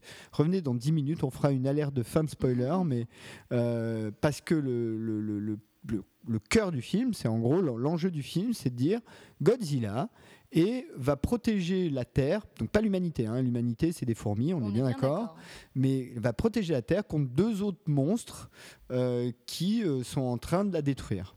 Qui sont en fait des gros parasites. Qui sont ouais, ça ressemble un peu à des insectoïdes. Il y a un côté un peu arachnide. Voilà. Euh, et voilà. Donc ça c'est l'enjeu. Et ça détourne quand même un peu le concept du Godzilla, puisque évidemment, si on est au premier degré sur le scénario, pourquoi pas. Mais quand on est spectateur, finalement, on sort du film en disant Ah ben. J'aimerais bien avoir une peluche Godzilla, hein, quand même, il est gentil. Hein. oui, mais euh, à ma connaissance, ils ont fait très peu de merchandising pour l'instant. Alors peut-être que ça viendra sur le 2, je ne sais pas. Le film a deux mois au moment où on enregistre. Hein. donc ils n'ont peut-être pas encore eu le temps de faire des peluches Godzilla, je ne sais pas. Oui, alors effectivement, il y a ce côté, euh, il y a ce côté euh, Godzilla gentil. Mais alors déjà, je, suis d'accord et comme tu disais tout à l'heure, euh, pour moi, c'est pas un défaut, c'est une qualité. C'est-à-dire que depuis, euh, bon, il y, a toujours eu des films de monstres, euh, enfin de monstres géants, c'est pas une nouveauté, mais ces dernières années, il y a une recrudescence du monumental. Enfin voilà, ça, ça, fait bien kiffer des espèces de grosses bestioles. Il y a eu le remake de King Kong, de, Peter Jackson. Voilà, il y a Transformers aussi qui joue sur le sur le gigantisme. Donc voilà, il y, a une espèce de curiosité et de, et souvent, les, les, grands monstres, et particulièrement quand ce sont des monstres naturels, donc pas des robots ou des choses comme ça, sont négatifs. C'est-à-dire qu'ils sont toujours vus euh, à l'aune humaine comme des ennemis. Or, et l'intérêt d'un remake, c'est aussi peut-être d'apporter un nouvel angle, une nouvelle, une nouvelle perception d'un mythe, parce que Godzilla c'est un mythe au niveau cinématographique, et du coup d'y apporter ben, un, et si on se décalait de quelques pas pour regarder cette créature sous un angle sous lequel on l'avait jamais envisagé Alors effectivement, on peut considérer que c'est un détournement de la version originale, dans le sens où la version originale, Godzilla, c'était vraiment une émanation, euh, une réponse de la nature par rapport à la cruauté humaine, avec euh, effectivement le bombardement d'Hiroshima de, et Nagasaki. C'est-à-dire que la capacité humaine à se détruire et à s'auto-détruire trouver en Godzilla une espèce de, balancier qui venait leur mettre dans la gueule. Bon, vous êtes bien gentil avec vos conneries, à vous détruire entre vous, mais vous détruisez la Terre, donc moi je viens et je vais vous, je vais vous bousiller la tête. Et du coup, Godzilla était un ennemi des humains dans ce registre-là nippon des années 50. Après, quand euh, Emmerich refait son, enfin, fait son Godzilla dans les années 90, il part d'un principe simple, c'est un gros monstre, donc il est méchant. En gros, c'est à peu près toujours le, même archétype. Et là, on nous sort un film de monstre, film catastrophe, où tout d'un coup, le monstre n'est pas le personnage nécessairement négatif du film. Et déjà, moi personnellement, en tant que spectatrice, ça m'a bluffé parce que je m'y attendais pas.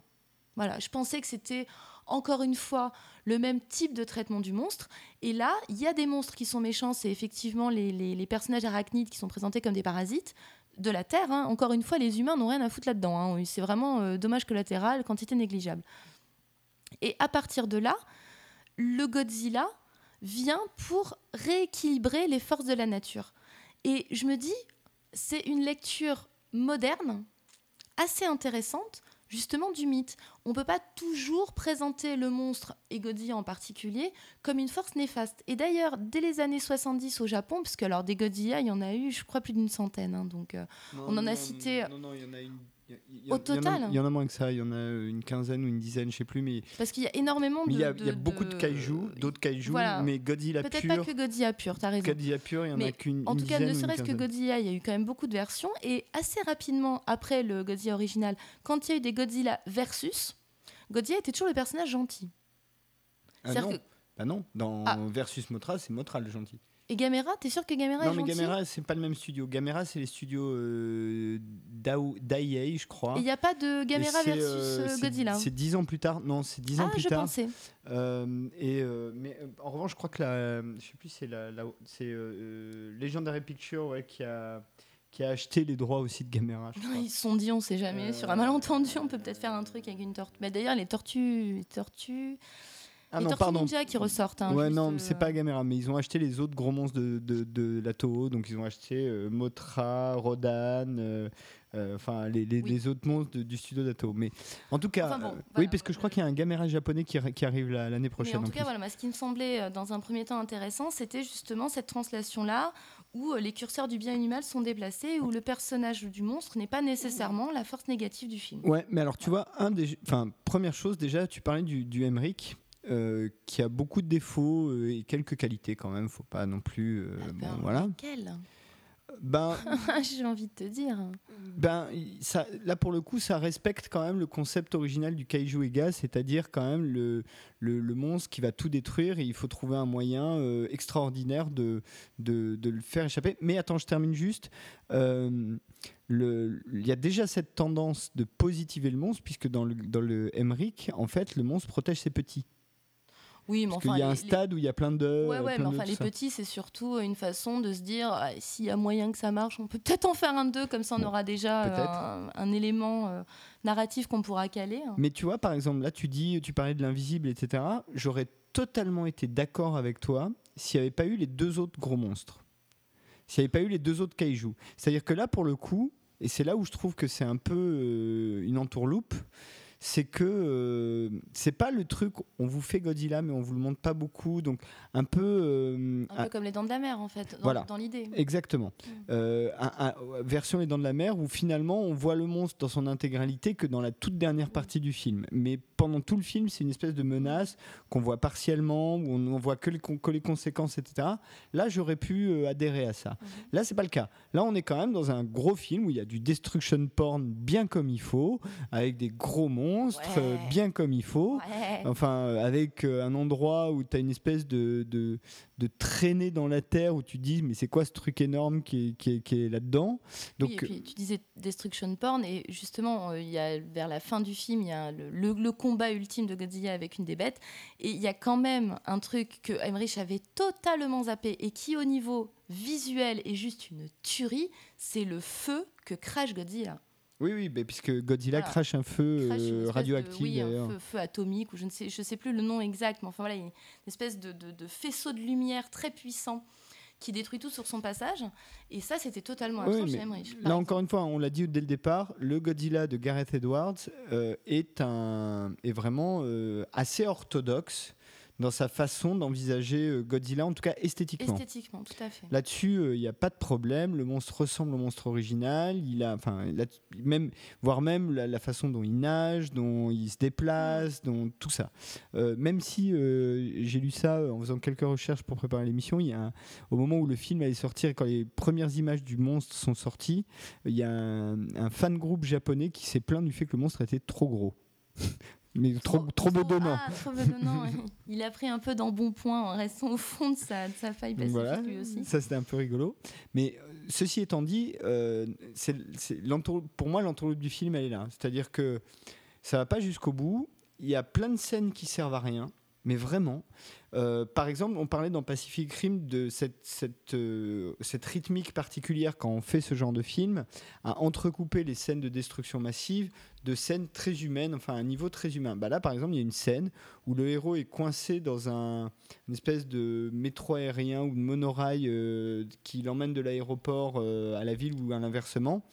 Et la scène est juste ratée, c'est-à-dire que oui, ils sont un peu en danger, il y a un petit enfant qui va peut-être mourir, tout ça, mais il n'y a, pas d'humour, il n'y a, a rien. Quoi. Enfin, moi, c'est ça qui m'a vraiment beaucoup gêné dans le film, c'est qu'on est au premier degré tout le temps, on essaye de respecter une espèce de rythmique académique qui veut être fonctionnelle, mais du coup qui génère encore une fois plein de séquences qui servent à rien. Il y a des séquences de, il y a une séquence où lui rentre chez lui euh, avant d'avoir des nouvelles de son père, euh, puisqu'il est militaire. Donc il y a des séquences de famille qui sont peut-être utiles, mais qui durent trop longtemps. Euh, une fois qu'on a compris les enjeux du personnage, il a une femme à laquelle il tient, il a un, enfant aussi. Euh, bon, on a compris, c'est bon, euh, on n'a pas besoin d'y passer dix ans. Mais alors, est-ce que il y a un moment donné, moi, c'est aussi la sensation que j'ai eue, c'est à quel point la partie humaine était totalement inintéressante. Les acteurs, ils sont peut-être pour une partie, mais pas que. Je pense qu'il y a une vraie volonté de, de pas sous-estimer, mais vraiment donner peu d'estime dans ce sens-là au personnage humain. Or, est-ce que c'est pas aussi la vision de Godzilla à un moment donné C'est-à-dire, c'est pas qu'il méprise l'humanité, c'est qu'il y est totalement indifférent. C'est-à-dire qu'il écrase un humain, il s'en fout. Du coup, le réalisateur porte sur ses personnages, à part sur les personnages de monstres, et effectivement en particulier Godzilla, mais pas que, il, porte un regard d'affection, d'intérêt, et sur les humains, il porte un regard d'indifférence. mais... Et moi, j'ai senti ça de façon euh, volontaire et délibérée, mm. et pas comme un manquement si tu veux, scénaristique. Alors peut-être que c'est une vision. Euh, c'est là où moi je trouve que tu surestimes, puisque. Hein, bah ouais, mais moi je trouve que tu surestimes parce que dans ce cas-là, tu fais un film d'une heure 45, pas un film de 2h03. Euh, tu, tu, tu, coupes un peu pour, euh, pour justement rester sur les monstres. Et pas, là, par exemple, la scène de pré enfin, je sais pas si c'est pré-générique, je me souviens plus, mais la scène de début, la scène d'ouverture, la scène avec Juliette Binoche c'est une scène qui sert à rien. Je crois pas que ce soit un pré-générique. Non, mais c'est une scène qui sert à rien parce qu'en fait, le principal enjeu qu'elle pose, c'est la relation entre Brian Cranston et Juliette Binoche. Brian Cranston n'étant pas du tout le personnage principal du film, lui-même, tu l'as dit, euh, disparaissant euh, de, l'image assez rapidement. Donc, à part poser ce rapport-là, on voit pas de kaiju dans cette scène-là. On, imagine qu'il y a un kaiju derrière, mais encore une fois, la scène, elle dure un quart d'heure, elle aurait pu durer 7 minutes facile. Oh, il n'en dure pas autant. Hein, bah, si, si, hein. c'est long. Hein. Ils partent de chez eux, il y a le petit-déj, on voit qu'il y a le petit enfant. il y, a euh, aussi tous les enjeux euh, familiaux, là, pour le coup, parce qu'on se rend compte que le père est très absorbé par son travail que la mère essaie un peu de faire le lien entre le père et le fils, mais que ça marche pas très bien, puisque c'est l'anniversaire en fait de, du, père, je crois. Et euh, ils ont préparé une banderole et lui il se rend compte de rien. Enfin voilà, ça, ça, pose aussi à un moment donné le personnage très, très inintéressant de, de, Brody, mais voilà, ça pose que c'est un gamin qui est orphelin, mais il n'est il est pas seulement orphelin parce que ses parents sont morts, c'est-à-dire qu'il est orphelin depuis qu'il est tout petit, puisque son père après le décès de sa mère, a été incapable de gérer. Enfin voilà, ce qu'on comprend. Et que même avant la mort de sa mère, déjà le père était quasi absent. Oui, mais bon, effectivement, peut-être que les séquences auraient pu être plus courtes. mais c'est là C'est là où c'est pas cohérent avec le euh, côté euh, les humains euh, sont quantité négligeable en fait. Oui, mais en même temps, on s'en fout. Enfin, tu vois, par exemple, Binoche, elle meurt au bout, je pense, de moins de 5 minutes du film. Donc on n'a aucune attache émotionnelle avec le personnage et aucune. Du coup, la douleur de l'enfant, on la comprend parce qu'on n'est pas totalement stupide, mais à aucun moment elle est prégnante sur l'écran. Ça joue pas du tout. Mais justement, mais c'est exactement mon propos. Je me dis, c'est volontaire. C'est-à-dire qu'à un moment donné, ces humains-là sont vus à travers l'œil d'un saurien de quelqu'un de très froid. Il y a quelque chose d'un peu reptilien dans la façon dont les, enjeux, parce que tu parles des relations familiales du, du fils par rapport à son père, mais ses relations amoureuses avec sa femme et son fils sont au moins aussi euh, euh, inintéressante et, euh, superficielle que les relations familiales. C'est-à-dire que toutes les relations humaines sont basées sur ça. Donc à un moment donné, soit effectivement c'est un manquement scénaristique monstrueux de la part de Gareth Edwards, peut-être, honnêtement, peut-être. Ah, moi, je pense que c'est. Enfin, c'est pas lui qui a fait le scénario. Hein, c'est euh, disons que. Max Borenstein. Il y a un moment donné où le, réalisateur a quand même conscience de ce qu'il est en train de filmer et de ce qu'il montrera plus tard. Donc, euh, s'il a filmé ces scènes-là et si elles ont été gardées au montage, c'est qu'à un moment donné, elles étaient pertinentes aussi pour le film et pour, euh, pour son projet. Donc, je, pense qu'il y a une justification de ces présences-là, de, de, de ces séquences. Et que du coup, moi, je me dis, il y a un moment donné où ça peut pas être totalement anodin. Quand tu rajoutes à ça dans l'équation qu'effectivement il y a eu un, détournement ou en tout cas un retournement de positionnement du personnage de Godzilla. Finalement, c'est lui le personnage humain au sens où c'est lui qui a conscience des dégâts que ça cause sur tu la vas Terre. non, Non, mais je veux dire, c'est lui qui prend conscience à un moment donné que la Terre est en danger et qu'il ne faut pas déconner avec ça. Alors que c'est quand même les humains qui y vivent parce que lui, il croupit, il dort des milliers d'années sous sa faille, donc en gros, c'est pas vraiment, pas son souci au quotidien. Et pourtant, à un moment donné, il y a une conscience qui se réveille. Alors, on peut dire effectivement que c'est euh, une espèce de conscience écolo à deux balles qui est assez présente dans, le cinéma actuel des, des blockbusters, et c'est sans doute vrai aussi. Il y a peut-être un petit peu de ça qui alimente. Mais je trouve que c'est intéressant du coup de voir les humains. Déjà, bon, bah, physiquement, sont des fourmis par rapport à la taille du film, sachant que le Godzilla de Gareth Edwards est beaucoup plus grand que le Godzilla d'Emmerich, qui lui-même était déjà beaucoup plus grand que. Je crois qu'il a pris 25 mètres euh, en, 20 ans, un truc comme ça. C'est ça, ouais. Voilà, il a, il a, une taille comme ça relativement exponentielle.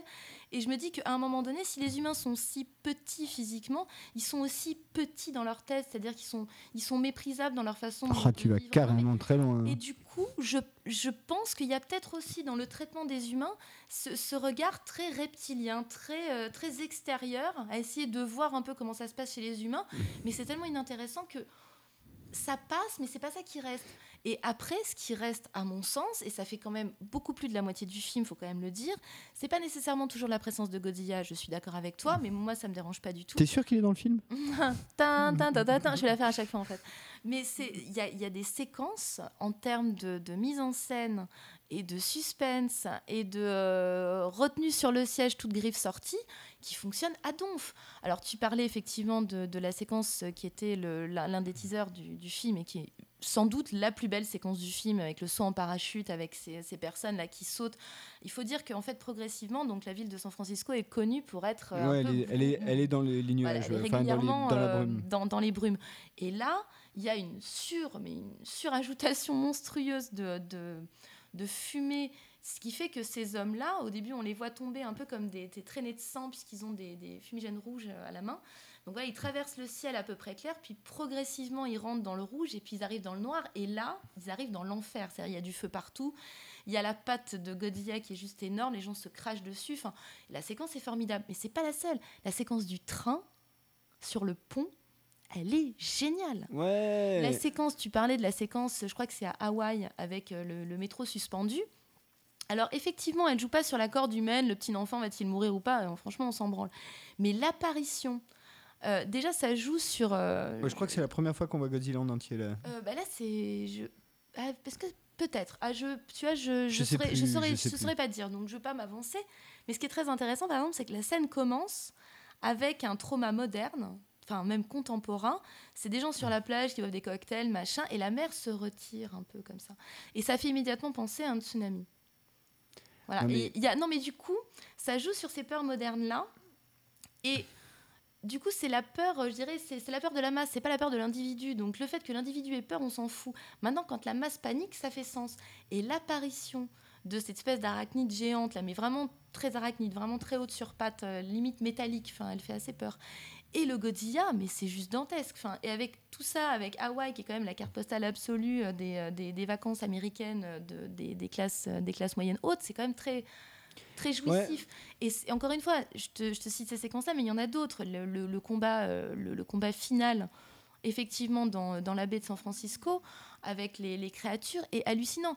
Et pour aller dans le sens que les humains, on s'en branle, c'est-à-dire que par exemple chez Emmerich, mais très souvent dans les films de ce genre, le héros humain à la fin par un miracle, on ne sait trop comment, il finit par arriver à appuyer sur le bouton qui, qui, fait exploser la bombe, qui fait exploser le monstre. En gros, hein, je te la fais courte, mais euh, voilà, t'as Roy Shader qui arrive à tirer sa dernière balle dans son fusil, dans l'eau, à moitié sur un baril, il arrive à tirer dans, dans, dans, la gueule du requin. Bon, voilà, on est toujours dans ce registre. Et là, le personnage de Brody est seul dans un bateau avec un boîtier, un bouton, et il n'arrive pas à appuyer dessus. C'est-à-dire qu'à un moment donné, c'est pas un héros, mais à aucun moment c'est un héros. C'est même pas un anti-héros, c'est juste personne. Oui, mais justement. C'est quand même assez couillu dans, dans, dans la cinématographie bah... actuelle du film, du film d'action et du film de monstre, d'oser mettre des personnages qui n'ont pas de chair héroïque du tout. Non, alors ça, c'est pas. Enfin, ah non. non. parce que justement, là aussi, encore une fois, je serais d'accord avec toi si on te présente le personnage de Brody comme tel, mais au contraire, le personnage de Brody, à plein de moments, tu parlais du train où il a une. Il, il... survit.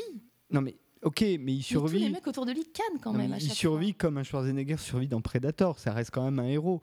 Alors certes, c'est pas un héros qui gagne tout le temps, mais c'est quand même, il a quand même, c'est quand même une figure héroïque. Attends, juste. Oui, euh, tu parlais par exemple des enjeux familiaux. Ben, les enjeux familiaux, moi, c'est super lisible. On te pose la scène du début pour te dire, en gros, le mec, il va tenir à sa propre famille parce que quand il était petit, il a été traumatisé. Sauf que on peut supposer qu'il n'y avait pas besoin de ça, parce que si un gros monstre de 100 mètres de haut ou 120 mètres de haut débarque sur la ville où tu sais qu'il y a ta femme et ton gosse, à moins de la, de la, pire des ordures, je pense que tout le monde euh, flippe pour ta femme et ton gosse. Même quoi. si tes parents sont encore en vie, ils ne sont pas morts dans d'atroces souffrances, tu as quand même envie de sauver ta femme et ton fils, je suis d'accord. Donc il euh, n'y avait pas besoin de ça. Et pour moi, au contraire, c'est juste un studio qui s'est dit on va faire un remake de Godzilla qui a plutôt bien troussé la partie euh, qu'est-ce qu'on va casser, comment on va le casser, comment on va le montrer. C'est vrai que ça, euh, encore une fois, même esthétiquement, c'est plutôt réussi. Mais qui, du coup, après, a fait du remplissage pour essayer vaguement de raconter une histoire. À la différence de Pacific Rim, où tu as un mec derrière, je suis désolé, mais qui est encore une fois, à tort ou à raison, avec parfois des gros sabots, c'est vrai, mais qui a quand même essayé de raconter une histoire. Euh, le thème étant les gros, les kaijus et les mechas, certes, mais malgré tout, il y a une histoire, il y a des personnages colorés, fun. Euh, voilà. Moi, je trouve que c'est là où il y en a un qui marche mieux que l'autre. Et euh, pour moi, le Godzilla de, de, Gareth Edwards est certes un film qui est pas trop mal rythmé, même si encore une fois, il y a eu des tas de moments où j'ai trouvé ça long, qui est très bien shooté, où encore une fois, c'est impressionnant, enfin, c'est tout ce que tu veux, mais malgré tout, il y a un côté hyper artificiel euh, où pour moi, on ne sait pas ce qu'on te raconte. Quoi. Et, le, fil conducteur, c'est dire bon, ben, on va faire de Godzilla, euh, voilà ce qu'on a dit. Ok, ok. Ah oui, fin de spoiler alert, pardon, j'ai oublié. Euh, vous pouvez revenir. Mais en dehors de ça, ça, reste un, ça reste un film de kaiju, ça reste un destruction porn, ça reste, il y a tous ces codes-là du genre, sauf qu'il n'y a pas d'histoire sympa derrière. Mais oui, mais qu'est-ce que c'est beau quand Godzilla disparaît comme ça, euh, subrepticement au milieu de la brume. Enfin, c'est des images. Moi, pour moi, c'est des images rémanentes sur ma rétine. Enfin, vraiment, je, qu'il y, y, a des idées de mise en scène. Tu parlais de d'une beauté que moi je ne vois que très rarement au cinéma dans des films de ce genre, vraiment. Bah écoute. Euh... Vraie qualité, que je que j'ai pas du tout trouvé dans Pacific Rim, qui est pas forcément mal réalisé, je vais pas rentrer forcément dans le hum. débat, mais. Euh, parce que le débat serait long et on serait pas d'accord, je pense, mais, mais la, réalisation de Guillermo del Toro, euh, elle est efficace, mais il euh, n'y a, a, pas de. Enfin, moi, j'y ai pas vu de poésie particulière, j'y ai pas vu de. Euh, de, de, construction, ah, de, les couleurs, les... Ah, quand même. Alors que dans Godzilla, moi j'ai vraiment vu une vraie composition de l'image, un vrai jeu sur le visible, l'invisible, à quel moment on laisse voir, on laisse. Enfin, c'est un peu la différence, si tu veux. Voilà, pour moi, Pacific Rim, c'est du porno. Et, euh, et, Godzilla, ce serait de l'érotique. C'est-à-dire, à un moment donné, tu veux dire, enfin, tu as le même but. Bon, bah, je, vais l'avouer, je préfère le porno. Voilà. mais moi, j'aime pas forcément l'érotique, c'est pas la question, mais il y a un moment donné où c'est ça. C'est-à-dire que c'est pas parce qu'on en montre beaucoup qu'on est plus excitant. Voilà. Et moi, le, fait de ne pas voir Godzilla, enfin de le voir que pendant 12 minutes, de l'entreapercevoir, de voir passer sa grosse, euh, son, énorme patte à un moment donné, là, qui, qui prend tout l'écran, enfin, c'est assez. Euh, c'est énormissime. Enfin, ça fonctionne. Quand il crache son feu, il y a quelque chose comme ça, une espèce de surpuissance qui, je trouve, visuellement, prend corps à l'écran beaucoup plus dans Pacific Rim, qui me semble moins personnel, moins poétique moins, euh, moins habité, je dirais. Voilà, alors je sais pas, après. Euh, bah, tu, tu, parlais par exemple de, de, la scène de Hawaï avec l'eau qui se retire. Euh, pour reprendre un autre exemple d'un autre d'un réalisateur qu'on a déjà cité, mais dans un autre film, moi je préfère largement le verre d'eau dans Jurassic Park, quoi. Ah Attends, après, tu me parles de Steven Spielberg. Il y a un moment donné où, si tu veux, alors parlons des Dents de la Mer, puisque c'est un rapport très proche avec, euh, avec Godzilla, en tout cas dans la façon dont on appréhende ou non le monstre à l'écran. Spielberg est le maître. À ce niveau-là, Spielberg est le maître. Il n'y a pas de souci. Quand il fait bouger un verre d'eau, c'est un pauvre plan où le type qui, a, enfin, le type qui avait l'œil dans, dans l'œilleton a dû se dire Mais ouais, ok, bon, d'accord, je filme un verre d'eau qui bouge, tout va bien. Sauf qu'avec le montage et l'intelligence de Spielberg, c'est juste un plan formidable. voilà, on est d'accord. Et Gareth Edwards n'est pas Steven Spielberg, toute proportion gardée euh, par rapport à l'estime que j'ai pour Godzilla. Euh, voilà, replaçons quand même, effectivement, là tu compares. Euh, le maître de, ce, de ce genre d'effet. quoi. C'est un maître, Spielberg. Ouais, mais tu vois, encore une fois, si le Godzilla de Gareth Edwards avait pas mis les deux autres kaiju et juste Godzilla avec un côté où on le voit pas, où on le voit partiellement, où euh, j'aurais pu acheter ça. J'aurais pu acheter là. En fait, mon problème avec le film, c'est que ça reste un film dans la pure tradition du kaiju Ega. Enfin, dans la pure tradition, peut-être pas pure, mais en tout cas dans la tradition mmh, de, du kaiju Ega. Euh, et, euh, mais euh, qui manque de substance. Et, autant. Et, honnêtement, quand tu regardes les films de, enfin, de 54 et plus tard, mais depuis le premier Godzilla d'Ichiro Honda, de la Toho, évidemment, c'est des films qui n'avaient pas une très grosse substance scénaristique, ça n'a jamais été l'enjeu. Mais là, en l'occurrence, il y a quand même une grosse partie du film qui est consacrée à ce qui n'est pas le kaiju Ega euh, pur et qui globalement est très très raté, je trouve. Là où Guillermo del Toro, pour moi, réussit son coup, c'est-à-dire il crée un univers, une esthétique et les personnages qui vont dedans, et tout ça fonctionne bien ensemble, même si très souvent, je, l'ai dit tout à l'heure, il y a des grosses punchlines qu'on voit arriver à 200 km, il y a des personnages hyper caricaturaux, mais ça fait partie de cette esthétique-là d'ensemble. Euh, alors, et j'ajoute, tu, parlais du maître en la matière. Gareth Edwards n'est pas non plus George Lucas. Il se trouve que au moment où on enregistre cette émission, il est question qu'il réalise euh, un Star Wars. mais à mon avis, il n'arrivera pas au bout du casting. Hein, mais, bah, mais déjà que son nom soit sur la, sur la top list, c'est assez étonnant, je suis d'accord. Donc voilà, bon, on verra. moi, je, ne suis pas convaincu par le garçon. Moi, je voulais juste dire un, petit truc, parce que je disais, c'est pas fun, Godzilla. Alors, c'est vrai que c'est très premier degré. Il y a quand même une séquence qui est un peu fun. C'est que donc il y, a, Godzilla euh, qui euh, traverse donc le Pacifique pour atterrir à San Francisco. Ce qui, petite digression, je te pose la question parce que moi je n'ai toujours pas compris euh, comment un saurien qui part en gros du Japon peut arriver à New York dans le Emmerich, alors que c'est quand même tellement plus logique qu'il traverse le Pacifique et qu'il arrive à San Francisco. Il faudra un jour qu'on m'explique pourquoi le Godzilla euh, d'Emmerich se passe à New York. Parce que Emmerich, dans le Emmerich. Euh, clin d'œil à, King Kong ou des choses comme ça, parce qu'on aime bien détruire New York, mais à part ça. Godzilla voulait prendre des vacances à Marrakech, du coup il est parti de l'autre côté. Je, pense, je pense qu'il y a une raison comme ça qui est totalement euh, inutile. Enfin, un petit crochet par la Méditerranée, ce qui fait que maintenant c'est un lac. Donc du coup, San Francisco est à la mode en ce moment, voilà, la, côte ouest. Japon-San Francisco, c'est plus cohérent ça déjà. Ça paraît déjà plus cohérent, effectivement. Donc on a ce Godzilla là par Hawaï, ce qui marche qui bien. géographiquement fait sens. Ok, on comprend que la bestiole progresse naturellement vers un but qui est San Francisco. Et de l'autre côté, il y a deux autres bêtes qui elles aussi convergent vers San Francisco, mais il y en a une qui passe par Las Vegas. Et la séquence à Vegas va pas me dire que t'as pas ricané quand même. Elle est super drôle. Les gens qui sont là en train de miser, qui voient sur les écrans, parce qu'il y a des écrans de télé un peu partout, il y a une breaking news énorme où on voit une grosse bête traverser le désert du Nevada, donc euh, en approche euh, concrète de, Vegas. Et à ce moment-là, il y a le toit du casino qui se fait euh, découper en deux. Et effectivement, la bestiole traverse Vegas. Et derrière, il y avait une affiche où on voyait la bestiole sur la tour Eiffel. Je me disais, mais c'est quoi cette connerie Godzilla se passe pas à Paris? Mais si, il y a quand même une tour Eiffel dans Godzilla. Donc ça, on peut pas dire que c'est pas fun. Tu me l'accorderas. Mais c'est pas drôle. C'est fun, mais c'est pas drôle.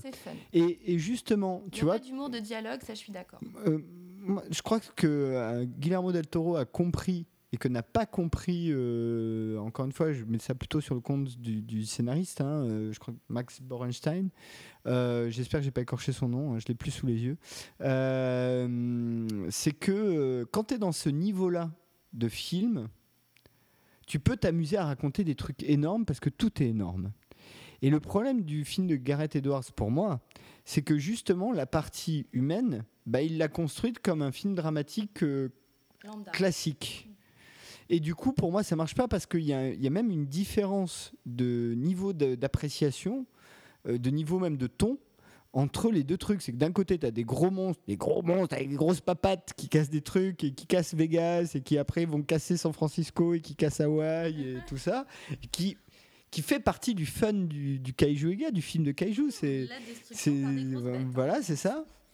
Euh, et, euh, et, de l'autre côté, tu as un truc euh, avec bon, un militaire qui a un problème avec papa parce que maman n'était pas là, que, que tu as Ken Watanabe euh, qui est un scientifique qui se prend hyper au sérieux. Euh, voilà, c'est, vrai, que les séquences euh, où il discute de Godzilla dans une petite chambre obscure avec des diapositives est absolument lamentable. Je à un moment donné, tu as même une séquence avec un employé de l'immigration, enfin un truc.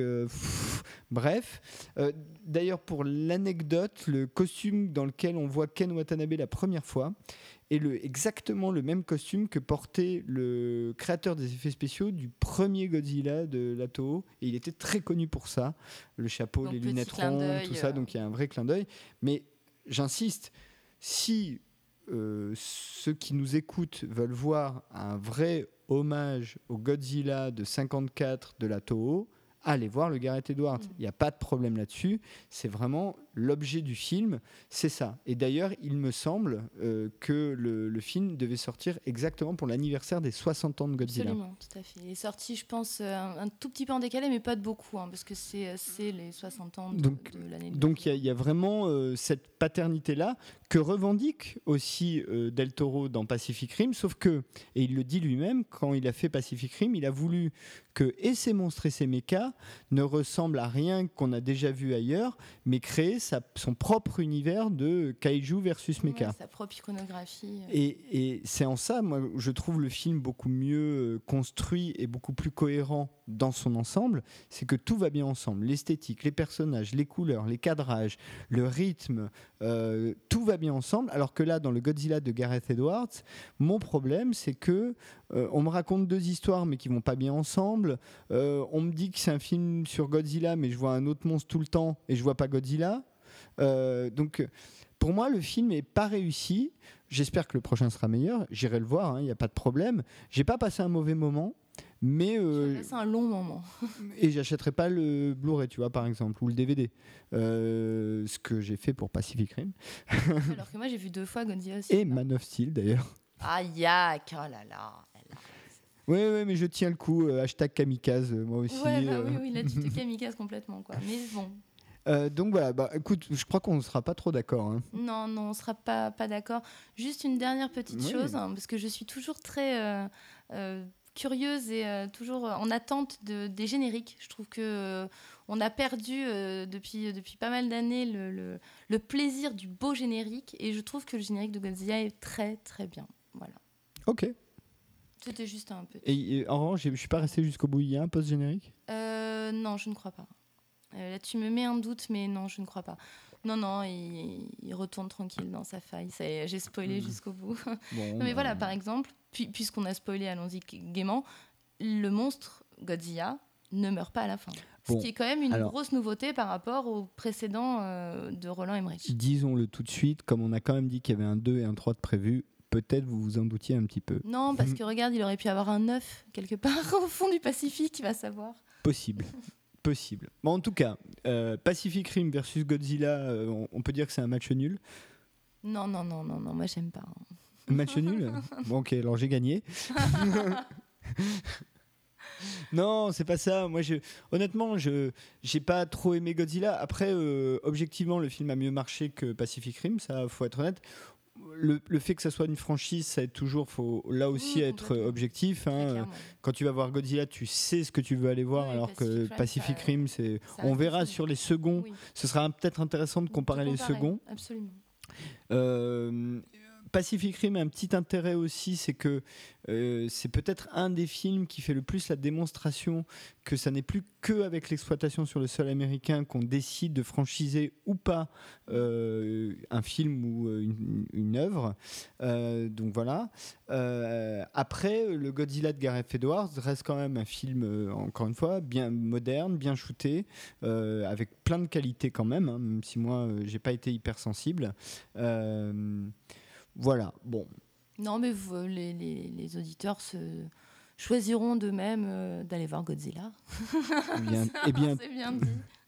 toi, auditeur, euh, sur ton chemin pour aller voir Godzilla, tu peux acheter le Bolloré de Pacific Rim. qui est pas grandiose, mais qui est. Enfin, le, film, la copie est bonne. Hein. la copie est super. Il y a quelques bonus. C'est pas non plus. Et un commentaire de Guillermo del Toro. Oui, c'est light en bonus. C'est pas, c'est pas un coffret. Euh. On verra ce qu'ils feront pour Godzilla. On, verra ce qu'ils feront pour Godzilla. Bon, on en reparlera quand il sortira. Bon, bah, écoute, je te propose qu'on passe à notre partie magazine. Mais oui. Eh bien, passons à notre partie magazine.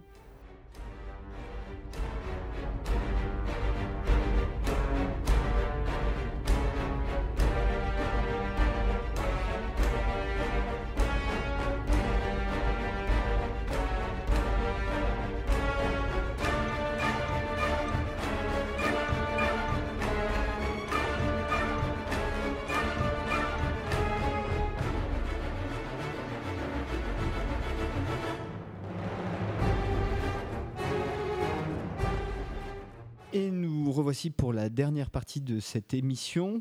Après le match nul Pacific Rim versus euh, Godzilla.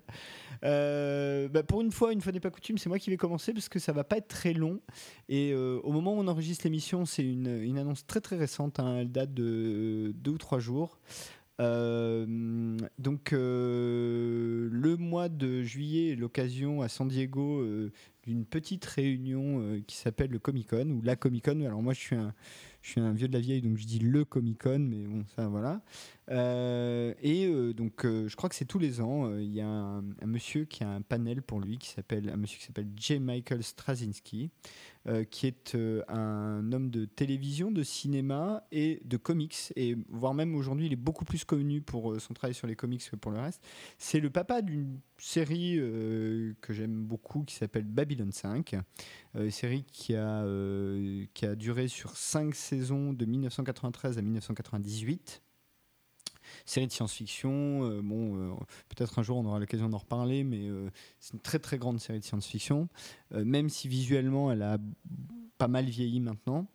et donc, à l'occasion du Comic Con de cette année, Straczynski a annoncé Babylon 5, le film, donc qui est prévu pour 2016 ou 2017 qui serait a priori, alors il a été assez bref, donc ce qu'on sait c'est qu'a priori ce serait un, reboot de l'histoire de Babylon 5, mais il s'autoriserait à réengager des acteurs du cast de la série pour jouer des seconds rôles, pour faire des caméos, hein, basiquement. il, il chapeauterait ça avec son studio qui s'appelle GMS Studio, mais la Warner serait sur le coup pour produire le film. Euh, il parle d'un budget de 80 à 100 millions de dollars, ce qui pourrait être vraiment pas mal euh, pour un film de ce genre. Et, euh, donc ce serait prévu pendant deux ou trois ans maximum. Donc c'est un peu pour moi le golomètre au maximum. J'ai hâte de voir un Babylon 5 le film. Je serai le premier dans la salle. Euh, toi, c'est Babylon 5 ah le film Oui, oui, moi j'adore la série, hein, donc il euh, n'y a pas de souci, je serai parfaitement cliente du film. Bah D'ailleurs, en parlant de série, tu vas nous parler d'une série toi aussi Oui, une fois n'est pas coutume, je, lâche le grand écran pour le petit. Euh, pour parler d'une série qui n'est toujours pas diffusée en France, donc je ne dirai pas par quel biais je l'ai vue, mais qui, qui vient de se terminer, là, il y a, je pense, trois semaines, un mois, quelque chose comme ça, qui a dû se terminer fin juin, début juillet, qui s'appelle Penny Dreadful. Euh, c'est une série qui se déroule en 1881, je crois, à Londres, donc euh, fin du 19e, période victorienne.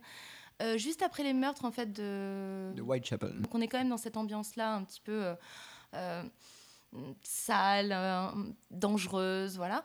Et c'est une espèce alors de Ligue des Gentlemen extraordinaire, c'est-à-dire de base, puisqu'on a des personnages issus de la littérature fantastique qui sont des personnages de, l'intrigue de Penny Dreadful. Par exemple, on a le docteur Frankenstein et on a euh, le personnage de Dorian Gray. Voilà, par exemple. Entre autres, puisqu'on a aussi le personnage de euh, euh, Mina Murray qui deviendra Anne Mina Harker, effectivement, dans le. oui, c'est vraiment la Ligue des Gentlemen extraordinaires. Voilà, sauf que le vrai trio important. qui fait donc une chasse, en gros, hein, une chasse aux vampires dans le Londres victorien, est constitué de Timothy Dalton, qui est le père de Mina Murray, qui est une espèce de, d'aventurier euh, richissime et un peu, euh, un peu timbré, qui essaie de retrouver sa fille qui a été enlevée par le vampire. Il est aidé en cela par Eva Green, qui joue euh, Vanessa Ives, qui est une spiritiste, hein, voilà, un peu, qui a des pouvoirs un peu bizarres. Et ils ont une troisième personne qui les aide, qui est un Américain qui a la gâchette un peu facile, qui est joué par Josh Hartnett. Alors franchement, quand on voit le cast et quand on voit le pilote, on n'a pas du tout envie de voir l'épisode 2 et l'épisode 3 et les, les, épisodes qui suivront jusqu'au 8. Sauf que, une fois n'est pas coutume, c'est pas le pilote qui donne envie, mais c'est les autres épisodes. Le pilote est raté, clairement. Donc c'est un, projet qui a été chapeauté par Sam Mendes et euh, John Logan. Euh, qui était le scénariste de Sam Mendes pour Skyfall. Donc voilà, c'est des gens qui avaient déjà travaillé ensemble. Sam Mendes a, paraît-il, réalisé un pilote pour le proposer à Showtime, qui a dit OK pour la série, mais sans diffuser le pilote. Donc le pilote de Sam Mendes, c'est pas le pilote qui a été diffusé euh, aux États-Unis. Mais voilà, donc le, pilote, vraiment, faut, faut l'oublier, euh, c'est mal réalisé. Un, un, combat avec un vampire, enfin voilà, c'est assez, mauvais. Et alors, à partir de l'épisode 2, ça frétille. Mais alors, 3, 4, 5, 6, 7, 8, c'est plaisir absolu, ça monte en grade. Euh, le personnage qui est interprété par Eva Green est juste incroyable. Enfin, cette fille fait des choses formidables. Je sais pas si un jour elle explosera au niveau de ce qu'elle mérite, mais putain, elle mérite. Franchement, c'est une excellente actrice et là, on lui fait jouer. Euh, voilà, des, rôles qui, moi, m'ont beaucoup fait penser à euh, l'époque, euh, la belle époque d'Isabelle Adjani. L'époque de possession, voilà, ce type de rôles qui sont des rôles très extrêmes, mais vraiment. de taré hystérique, quoi. hystérique et en même temps quelque chose de. On, on, sent que c'est pas juste une hystérique qui se tape contre les murs, c'est une hystérique qui peut prendre un couteau pour, pour égorger quelqu'un. Enfin voilà, il y a quelque chose comme ça de la menace et, et Eva Green est vraiment magnifique là-dedans. Et puis voilà, il y a tout, euh, tout, tout le florilège des monstres qu'on peut aimer. Donc il y a évidemment Frankenstein, donc la créature de Frankenstein, qui se pose des questions philosophiques sur sa vie, enfin voilà. Ce qui s'appelle aussi Adam. Euh, alors, il y en a un qui s'appelle Adam, mais c'est pas lui. D'accord. Voilà, donc je, je déflore pas grand chose parce que l'épisode 2, cette affaire-là est réglée, donc bon. Mais donc voilà, il y a une créature qui se pose des, questions, qui lui-même est machiniste dans un, théâtre de Grand Guignol où il y a des, euh, des, des, mises en scène très gore de euh, contes euh, cruels, de choses comme ça. Donc on est vraiment dans une ambiance esthétique excessivement réussie. Et puis on a les vampires, quand même. Et puis sans déflorer, il y a d'autres types de manifestations surnaturelles qui entrent en ligne de compte dans, le, dans la série. Donc pour les gens qui aiment et l'univers, euh, je dirais, fin 19e britannique, gothique. gothique, là, il y a à manger. Pour ceux qui aiment les créatures fantastiques et l'univers comme ça un peu vampires, loups-garous, chauves-souris et compagnie, il y a à manger. Pour ceux qui aiment une vraie dramaturgie autour de quelques personnages, et en particulier celui d'Eva Green, qui, il y a un épisode absolument formidable, qui est l'épisode 5, qui est tout un flashback sur comment elle en est arrivée, où elle en est, la pauvre Vanessa Ives, et l'épisode est juste, mais voilà, c'est 55 minutes, on est assis, on bouge pas, c'est formidable. Et ça monte comme ça en puissance. Et maintenant, on sait qu'il y a une saison 2 qui, euh, qui a été, euh, qui a été euh, signée par, par Showtime. Donc moi, personnellement, c'est la série que j'attends avec une impatience non dissimulée le printemps prochain. Et j'invite tous ceux qui n'auraient pas vu Penny Dreadful à regarder le pilote en faisant autre chose, à la limite, et à s'inquiéter les 7 épisodes qui restent, vous ne serez vraiment pas déçus. Bon, moi je ne l'ai pas encore vu, je vais, tu ne seras je vais pas la voir. En revanche, juste un, un, petit point sur euh, la série. Euh, vous savez que j'aime bien les, les, les, les détails, les petits points ou les anecdotes, mais euh, c'est pas une anecdote là. C'est juste le titre Penny Dreadful. En fait, ça vient de revues euh, dans lesquels il y avait des, des, bouts de romans ou des nouvelles fantastiques. des romans horrifiques. Des, romans horrifiques. Euh, Donc c'est, y a, y a, ça annonce l'hommage absolu à la littérature fantastique gothique euh, dont le, la série s'inspire. Encore une fois, je ne l'ai pas vu. En revanche, ce que j'en ai lu reprend globalement ce que tu viens d'en dire, c'est-à-dire un pilote raté, mais une série plutôt réussie. Donc ça me donne très très envie de la voir. Cool. Euh, bah écoute, du coup, moi je vais aussi vous parler d'une série, mais pas tellement pour la série, parce que je vais, l'annoncer d'entrée, la série est assez mauvaise. C'est une série qui s'appelle The Lottery. Donc The Lottery, c'est une série qui passe sur une chaîne qui s'appelle Lifetime, j'y reviendrai, qui vient de commencer. Hein. Il y a quatre épisodes de diffusés, trois épisodes de diffusés euh, au moment où on enregistre, pardon. Euh, donc le, pitch de la série, c'est une dystopie dans un avenir proche dans laquelle, depuis, euh, je crois, euh, six ans, l'humanité, plus personne, plus aucune femme n'est capable d'engendrer des enfants. Donc en gros, c'est le pitch des fils de l'homme. c'est ça, hein, pour. Pour, pour, faire simple, sauf qu'il y a beaucoup moins de talent et dans la réflexion sur les, les, conséquences sociales de ça, et alors là, dans la réalisation, même pas pour rire. Euh, donc, dans cet univers-là, une scientifique arrive un jour à féconder 100 embryons, enfin 101 00 embryons. Euh, pour s'apercevoir en fait euh, que le gouvernement veut lui enlever le projet, donc elle vole un embryon. puis elle finit par se faire rechoper. Enfin, il se passe plein de trucs de ce côté-là. Donc ça, c'est la grosse partie de l'histoire. Et à côté de ça, on suit aussi le, les aventures du papa d'un des derniers enfants euh, nés euh, et de son fils, euh, qui s'appelle Elvis, et qui, qui se retrouve lui aussi aux prises avec le gouvernement, qui veut lui enlever son enfant, blabla, tout ça. Et sachant pour terminer que donc le, le, président américain est représenté dans la série. Euh, donc on voit cette partie administrative, politique, euh, etc. Mais il y a aussi tout un, espèce de nouveau ministère qui est euh, le ministère de, je sais plus si c'est la fertilité ou l'humanité, qui sont en fait les vrais pourris de l'histoire. et qui, à chaque fois qu'il y a l'occasion de faire un truc pourri, le font. donc bon, la série est vraiment pas réussie. Enfin, le, ils passent complètement à côté des enjeux. Euh, euh, on t'envoie des trucs à 200 km, mais surtout, et c'est euh, mon point, c'est la raison pour laquelle je voulais parler de cette série, c'est que La série donc passe sur une chaîne qui s'appelle Lifetime. Pour faire simple, Lifetime c'est un peu le, le, TVA américain, c'est-à-dire que c'est une série dont la programmation s'adresse plutôt aux femmes. Parmi leurs programmes, il y a des séries comme Drop Dead Diva ou euh, Witches of Western.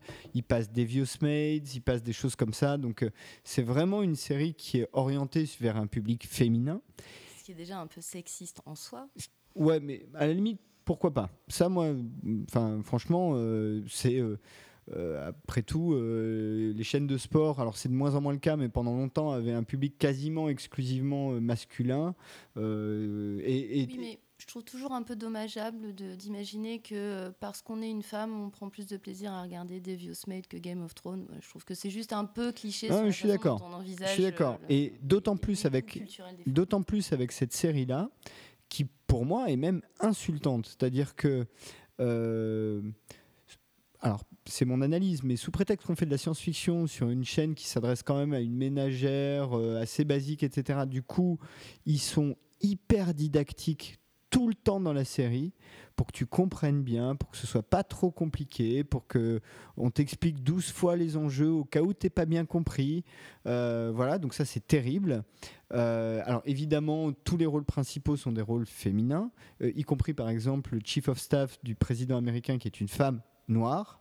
Donc euh, en plus, elle joue sur la corde de la diversité, de j'ai dû me battre pour y arriver, tout ça. Euh, mais encore une fois, pourquoi pas? C'est juste que là, c'est super mal joué, c'est super mal emmené, il y a des séquences entières qui servent à rien. Et, surtout, ça prend les femmes pour des idiotes. C'est-à-dire que je vois pas au nom de quoi euh, une nana pourrait pas... pourrait, enfin, je vois même pas pourquoi une nana regarderait ça parce que moi si on me balançait du, truc avec tous les clichés masculins possibles et imaginables en me disant attention là c'est une scène romantique il faut bien penser à ce que le personnage une rose ouvre la portière mette du champagne tout ça. Non mais c'est juste absurde. Et le seul personnage principal masculin en dehors du pourri sa seule unique fonction dans la série c'est d'être un papa. Donc c'est vraiment très orienté là-dessus c'est assez raté. Et encore une fois, à mon sens, c'est même une erreur. C'est-à-dire que je pense que le, public est beaucoup moins idiot que ça et, euh, et, va pas du tout euh, acheter ça.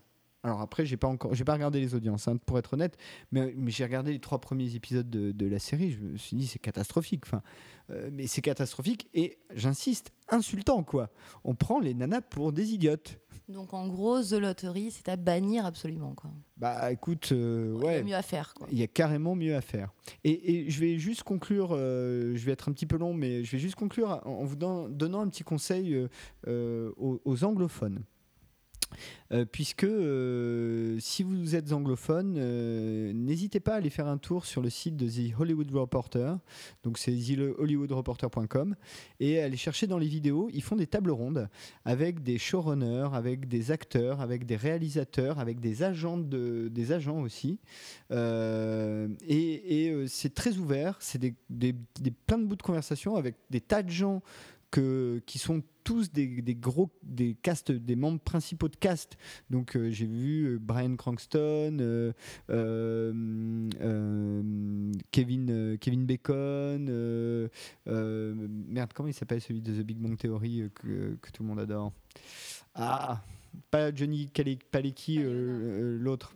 Je, ne sais plus leur nom, mais tiens, petite parenthèse, j'ai appris aujourd'hui que la fille, je me rappelle plus son prénom, euh, Léonard et le, le Alors la fille, c'est Calais Coco. Voilà, prennent un million de dollars par épisode. par épisode. Ah, ce qui m'a semblé totalement énormissime. Je, Bah non.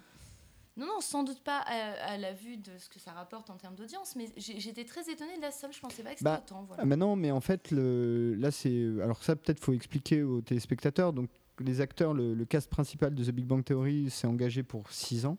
Donc là, ils viennent de finir la sixième saison. Donc leur contrat se termine. Sauf que, évidemment, quand tu t'engages sur une série où tu sais pas où ça va aller, même s'il y avait quand même le nom de Chuck Lorre, euh, c'est quand même pas mal. C'est un mec qui ont les succès, mais euh, ils étaient payés 300 000 dollars par épisode, ce qui est déjà une très très forte somme pour les membres du cast principal et 175 000 dollars, je crois, pour les membres un peu secondaires.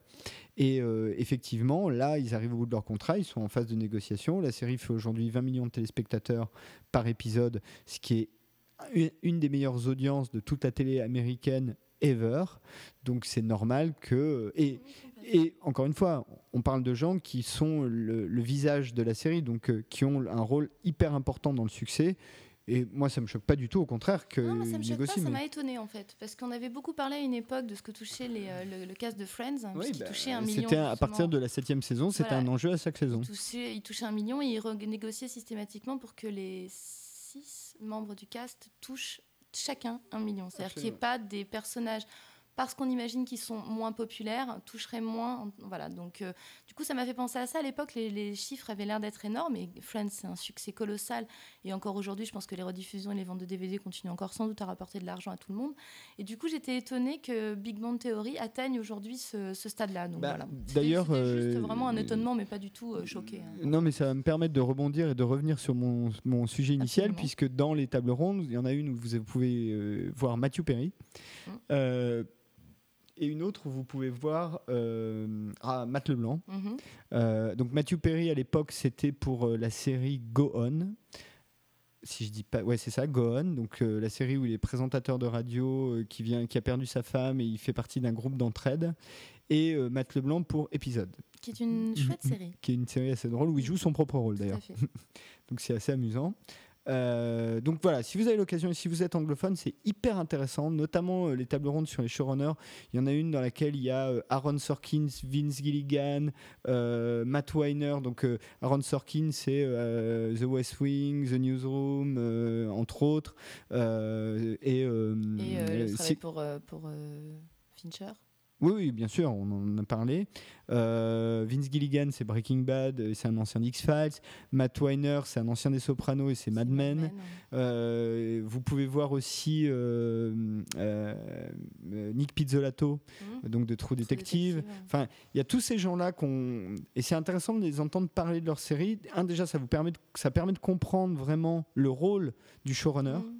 Par exemple, pour ce qui est des showrunners. Mais aussi, il y a des tas d'anecdotes, il y a des tas de, petits moments comme ça. Et puis, surtout, vous découvrez la personnalité. Et souvent, d'ailleurs, à quel point, pour certains d'entre eux, les shows leur ressemblent. Ou leurs films, leur, le- les, les shows principalement, mais les shows leur ressemblent. C'est assez amusant. Euh, donc, si vous avez l'occasion, theolereporter.com, euh, vous pourrez euh, profiter et ça dure une heure pile à chaque fois. Et si vous n'avez même pas une heure, la plupart du temps, ils redécoupent pour les petits moments un peu sympas. Donc, vous pouvez voir des petits bouts de 4 minutes, 5 minutes, comme ça. Mais voilà, ça dure une heure. C'est de, évidemment, qualité pro. hein, c'est télé, avec tous les moyens qu'il faut. Enfin, voilà. Donc, voilà, eh bien, nous arrivons à la conclusion de cette émission Dantesque,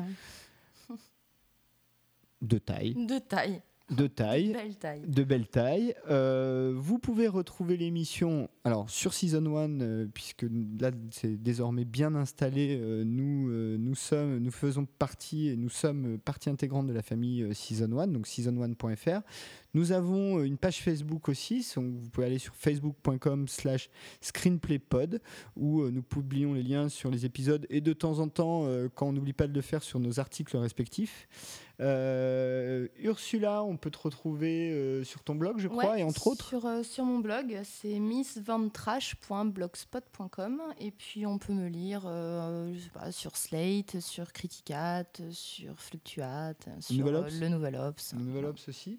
Et pour ma part, euh, je reste euh, monotage, donc vous pouvez me retrouver sur season1.fr où, euh, je fais quelques bafouilles de temps en temps et vous pouvez aussi également m'entendre assez régulièrement maintenant dans le podcast de Season 1. euh, dont je vous conseille l'émission que nous avons faite sur Twin Peaks. C'était l'occasion de revenir sur la série, ou à l'occasion de la sortie du Blu-ray. Euh, donc voilà. Donc euh, je ne sais pas du tout ce qu'on va faire lors de notre prochaine émission. Non, mais c'est l'été, on est un peu moulasse là. C'est ça. euh, faut, faut qu'on trouve l'inspiration, mais de toute façon, ça sera sans doute l'émission de rentrée. Ouais. Donc je pense qu'on va essayer euh, peut-être d'être un peu prospectif sur les quelques mois qui nous attendent avant la fin de l'année. Où on fait un truc qui n'a rien à voir. Ou sinon, on fait un truc qui n'a rien à voir. Bon, bah voilà. Et euh, n'hésitez pas surtout à, à réagir, que ce soit sur à commenter et réagir, que ce soit sur euh, Season 1 ou que ce soit sur notre page Facebook.